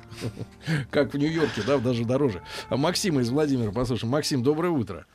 Ну, Здравствуйте, Сергей. Да, пожалуйста. Ну что, ну у меня вот с простыми «Жигулями» проблемка была. Так. На роли, регуля... на роли регулятора, ну, угольные контакты поизносились. Решил поменять. А, ну, там болтик один, его неудобно откручивать. И решил на сервис заехать. Приехал с запчасти, говорю, вот сколько стоит поменять. Полторы тысячи рублей. Я говорю, а за что? Надо снять генератор. Я говорю, согласен. Надо разобрать генератор. Я ему сказал, до свидания. Купил за 130 рублей отверточку и за 20 минут поменял сам. Понятно. Надо снять генератор, тоже хорошая Жена как-то мысль. приехала на шиномонтаж э, переобуться в зимнюю резину. Все сделали, все хорошо. Правда, через месяц мы обнаружили, что резина не наша, липучка, а наши колеса были шипованные. Ага. А на BMW 116i заменил передние стойки. Через 3000 километров поменять э, масло, поехать в тот же самый сервис. Предложили починить стойки. Поехал как-то на сервис к официалу менять масло в автоматической коробке передач. После замены проехал 300 км и из коробки полностью ушло. Масло. Оказалось, не затянули хомут на одном из шлангов, по которым циркулирует масло. Больше к официалам не ногой. Не, вот э, самое интересное. Жена на шиномонтаж поехала переобуться. Только на- что было. А. Мгм. Вот прям Только что. буквально 20 секунд назад. Так опять, видимо. Тим Другая читал, уже. да.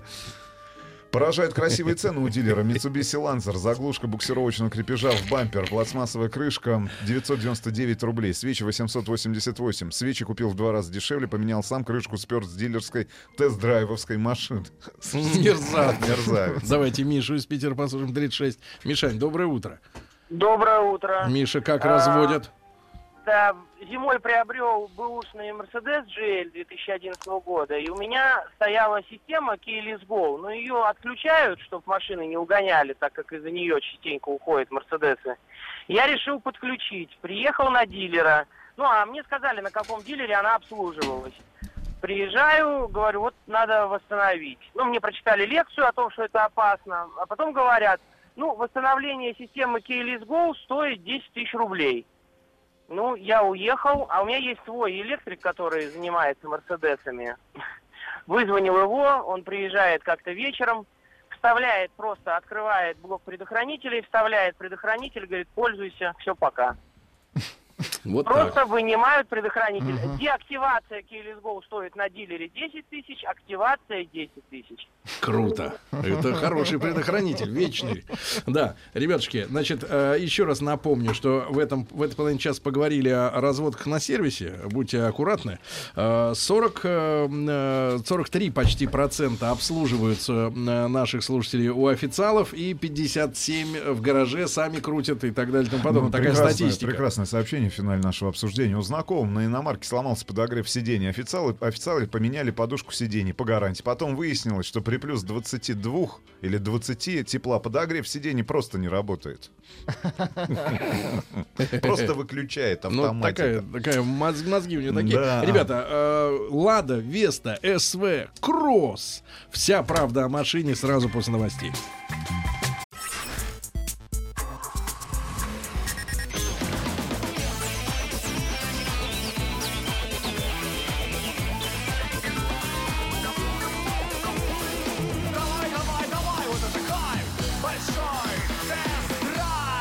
Дорогие друзья, итак, э, долгожданная история, да, э, надеюсь, что это не э, завершение, это лишь очередной шаг в направлении будущего. О чем идет речь? Лада Веста СВ Кросс. Ну, я уже подметил в нашем обзоре, который можно спокойно, свободно, бесплатно посмотреть на YouTube, на нашем канале Большой тест-драйв, там больше пяти сотен тысяч человек уже Шести сотен. 600 тысяч человек с лишним посмотрело. Присоединяйтесь к этой уважаемой компании. Ребята, тест-драйв не обременит вас э, по времени, там 20 минут неполных.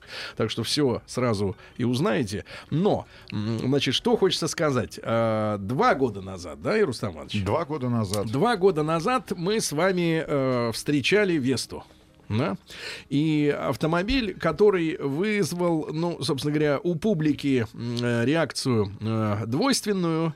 Э, одна половина э, не, не меньшая, скажем так, э, восторгалась вместе с нами, и вторая э, орала, это тот же самый ТАСС, только другой и так далее, и, и тому подобное. Только более дорогой. Да, мы, э, кстати говоря, можем поздравить АвтоВАЗ с продажами хорошими, потому что они показывали цифры, э, продажи с каждым годом все больше и больше именно этой модели. То есть на ту цифру, честно говоря, на которую они рассчитывали при запуске, они, по-моему, у меня такое ощущение, что вышли. Там около 70 тысяч э, автомобилей Автомобилей. в год. Лада Веста. Вот. Конечно, у нас были претензии к ее э, автоматической коробке.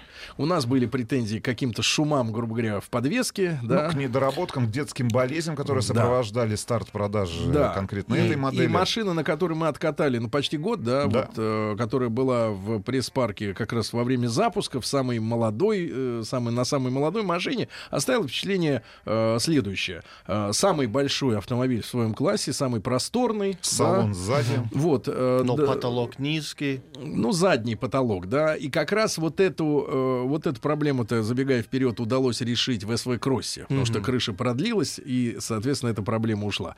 Ура. Так, так вот, ребятушки, и э, когда мы показали вам, ну, как это, концепт или там образец какой-то. Единственный, да, в прошлом году это было. Мы, пока, мы слетали в Тольятти, вот, и показывали вам статичный тест, который удивительно показал э, огромное внимание к этому автомобилю. Э, Там э, больше полутора миллионов человек, там миллион шестьсот посмотрели тест э, стоячий э, автомобиля прототипа, условно Мгм. говоря, в который даже нельзя было, грубо говоря, толком э, ну, поехать точно нельзя было, да, это был такой му- автомобиль-муляж, автомобиль-мечта э, в рыжем цвете, э, ну, как сказать, есть несколько типов э, вообще кузова универсал. Есть классический сарай из серии, как вот, ну, представьте себе 90-х годов, например, Volkswagen Passat, да, когда просто достаточно утилитарная такая, скучная, абсолютно скучная, дедовская, как у нас ее все время говорили. Э, Я помню, с одним товарищем говорил, ну, что, какую машину хочешь? Passat. Я говорю, а что, вот этот универсал? Он говорит, да нет, что, я дед, что ли? Вот. А у нас универсалы воспринимаются, конечно, э, достаточно тухло. А, То есть этот кузов не популярен. У нас э, из-за советского прошлого, из-за э, засилия седанов в свое время, да, до сих пор седаны являются каким-то м, привилегированным объектом желания. Вот э, если машина дешево стоит, э, ну, доступно стоит, то она обязательно должна быть в кузове седан. Ну, и пример Пола, и Соляриса, и Kia Rio, да, показывает, что мы своим э, вот таким бычьим, э, бычьим стереотипом, да, мы прогнули их всех, они все делают нам э, седаны. Потому что считают, что в России нужно седан иметь. Хотя я, мое личное мнение, седан это либо спортивная машина, либо представительская. Для жизни это нужен либо хэтчбэк, либо лифтбэк, либо универсал.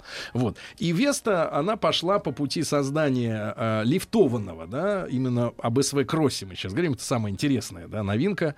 Они пошли по пути создания именно уни- кузова универсал, но они это называют СВ. То есть расшифровка как sportwagon. Вот, то есть это... А я думал station wagon. Ну, нет, как раз нет, как раз не Спорт? стейшн. Station это более как бы такой э, рубленый э, корма, да, более такая классическая ка- корма. А здесь у нас достаточно эм, э, си- сильный угол падения заднего стекла. То есть это машина, э, которая, являясь по фактам универсалом, э, выглядит э, гораздо более, ну, скажем так, ярко, да. И надо сказать, что вазовцы открыли специальный цех э, по производству пластиковых обвесов, ну, вот этих деталей, которыми кросс отличается от обычного универсала, тоже премьера которого произошла в Сочи вот неделю назад.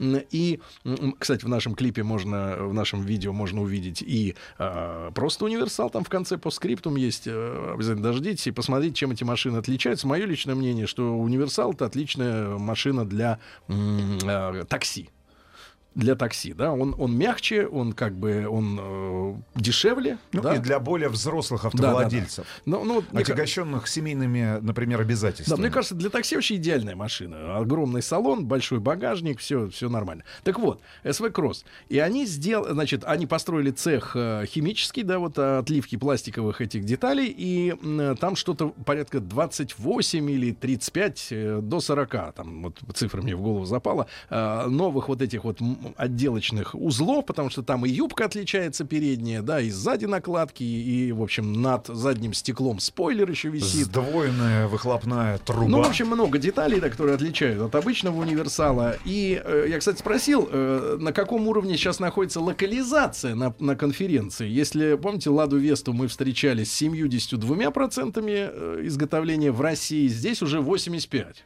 То есть растет Мгм. цифра Неплохо, локализации. да. Это позволяет нам снизить, им позволяет снизить цену. Потому что вот для меня, мне бросилось в глаза следующее. Я когда опубликовал фотографии у себя в Инстаграме, вот первые и в нашем Big Test Drive, в комментарии пошли следующие. Машина красотка, но мы не хотим платить за Жигули миллион. Машина, миллион. машина выглядит на миллион, но прикол в том, что начинается кросс от 755, и финальная точка, когда в ней все уже есть, вообще все, да, и двигатель 1.8, э, 847. То есть на 153 тысячи дешевле, чем кажется потребителю, который вот так на обум смотрит на машину на картинке и называет с, э, с потолка цифру. Для сравнения, за сколько мы имеем в потолке цену на, например, Kia Rio? И Hyundai Хм, Solaris. за миллион. За миллион. Причем это не лифтованный и не универсал, правильно? То есть и у вас нет И, такого ну, обвеса. единственное, в чем будут выигрывать корейцы, это, понятное дело, Автомат. В, а, в автоматической коробке передач и автомат. в, га- в гарантийном обслуживании и в этих Да. 5-7 годах гарантии, которую компания Да. дает Так вот, потребителю. ребят, и, конечно, конечно нам э, не терпелось э, покататься на этой новой машине. Надо сказать, что первую половину дня мы провели за рулем э, СВ, просто как бы универсала, да, на базе Весты. И э, надо сказать, что в размерах этот автомобиль остался, ну, в, в- реальной длине такой же, как и седан, просто изменился э, тип кузова. Это позволило, опять же, сзади э, для пассажиров задних, э, заднего дивана поднять head clearance. Мы узнали такое слово новое. Head clearance, то есть расстояние над башкой. Действительно, теперь вопросов никаких нет в этом автомобиле. Если Давить крыши на вас не будет да, сверху. Да, так вот. И машина мне показалась, она вот обычный универсал, да, по сравнению с просто Вестой, а, более... э, И настройки, понятное дело, с годами ведь меняются, люди работают, да, над этим всем.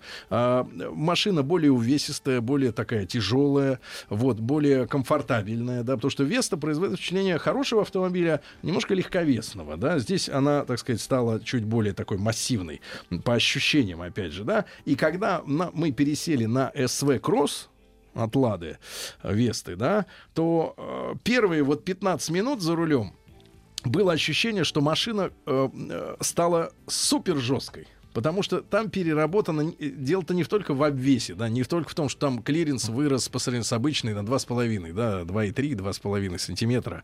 Э, машину Ну, лифта- лифтанули. 203 миллиметра. Да, значит, прикол-то в другом, ребята. Прикол-то в то... Это клиренс э, 203, да, но я имею в виду подвеску саму подня- подняли брюхо, да, на э, д- Два с половиной. 2,5 сантиметра, да. Мы с вами сталкивались с так называемыми русскими пакетами. Вот у Volkswagen есть этот прикол, значит, свои, э, ну, условно говоря, бюджетные к- автомобили, типа там Passat, э, вот, э, или у Шкоды Octavia, э, лифтовать для русского рынка. Считается, что надо в Россию обязательно машину поднять. Ну, вот на 2 там, сантиметра, два с половиной. А, но делается это формально. То есть ставятся другие, как бы, грубо говоря, амортизаторы, другая подвеска, и машина сразу начинает есть, ехать, конечно, по-другому, чем э, оригинальный немецкий там или э, пражский автомобиль, да. Э, к, к сожалению, в худшую сторону, в угоду неким принципам, что у нас тут ямы кругом, вот, теряется та самая пресловутая кл- классная немецкая управляемость у машины. Что сделали э, люди? Мы разговаривали конкретно с инженерами, которые этим занимались.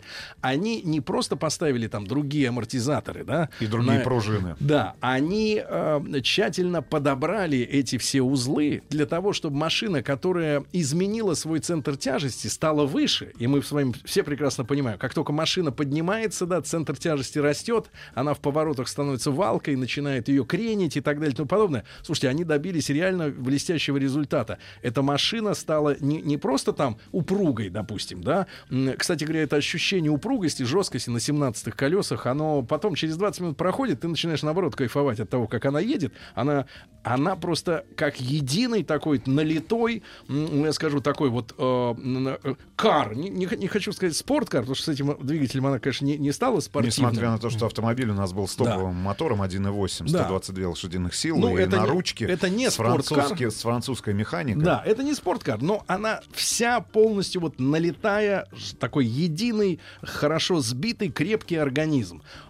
По подвеске вообще просто самое настоящее удовольствие, потому что действительно это очень большая удача, реально, э, для любой автомобильной марки, лифтануть машину и оставить ее при этом э, вот в, э, э, как бы прекрасно управляемой, э, управляемой, да, не валкой в поворотах, да. А при этом, кстати говоря, надо отдать должное, она достаточно комфортабельна. И, конечно, для молодой вот публики, да, для людей, которые в особенности, понимаешь, у нас же выросло из-за автоваза, ну, стандартного, э, несколько поколений людей, которые знают, что ты покупаешь машину, ее обязательно надо доделать.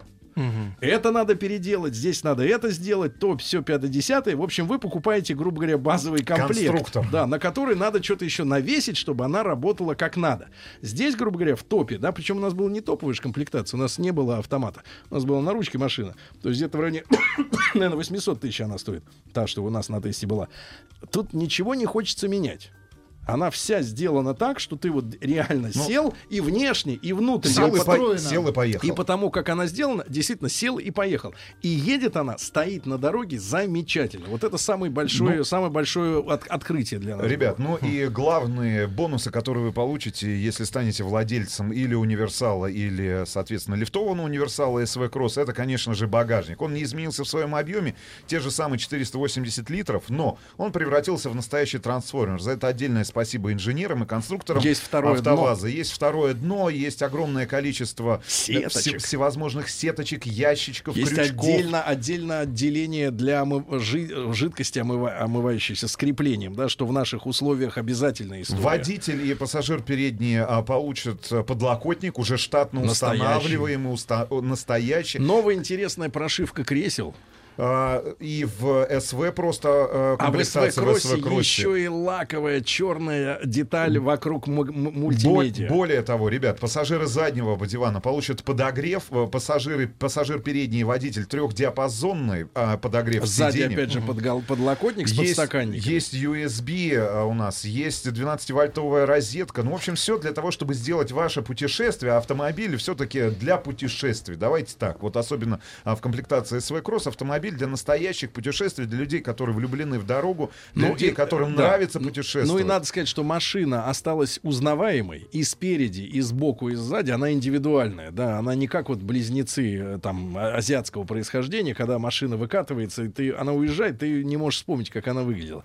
И действительно, с этой удачей автовазовца хочется поздравить. Мы э, напросились, чтобы нам дали на длительный тест этот автомобиль, да, чтобы, опять же, уже в э, условиях родного города понять, что это за зверь, да, а не, не- не в курортном Сочи. А, Посмотрите тест на нашем канале Большой тест-драйв на YouTube. Продажи стартуют в конце октября, в начале ноября. Ну и что? Ну, разделите с нами Сами- радость. Конечно. Ребята, все, до завтра. Делитесь. Пока. Еще больше подкастов на радиомаяк.ру.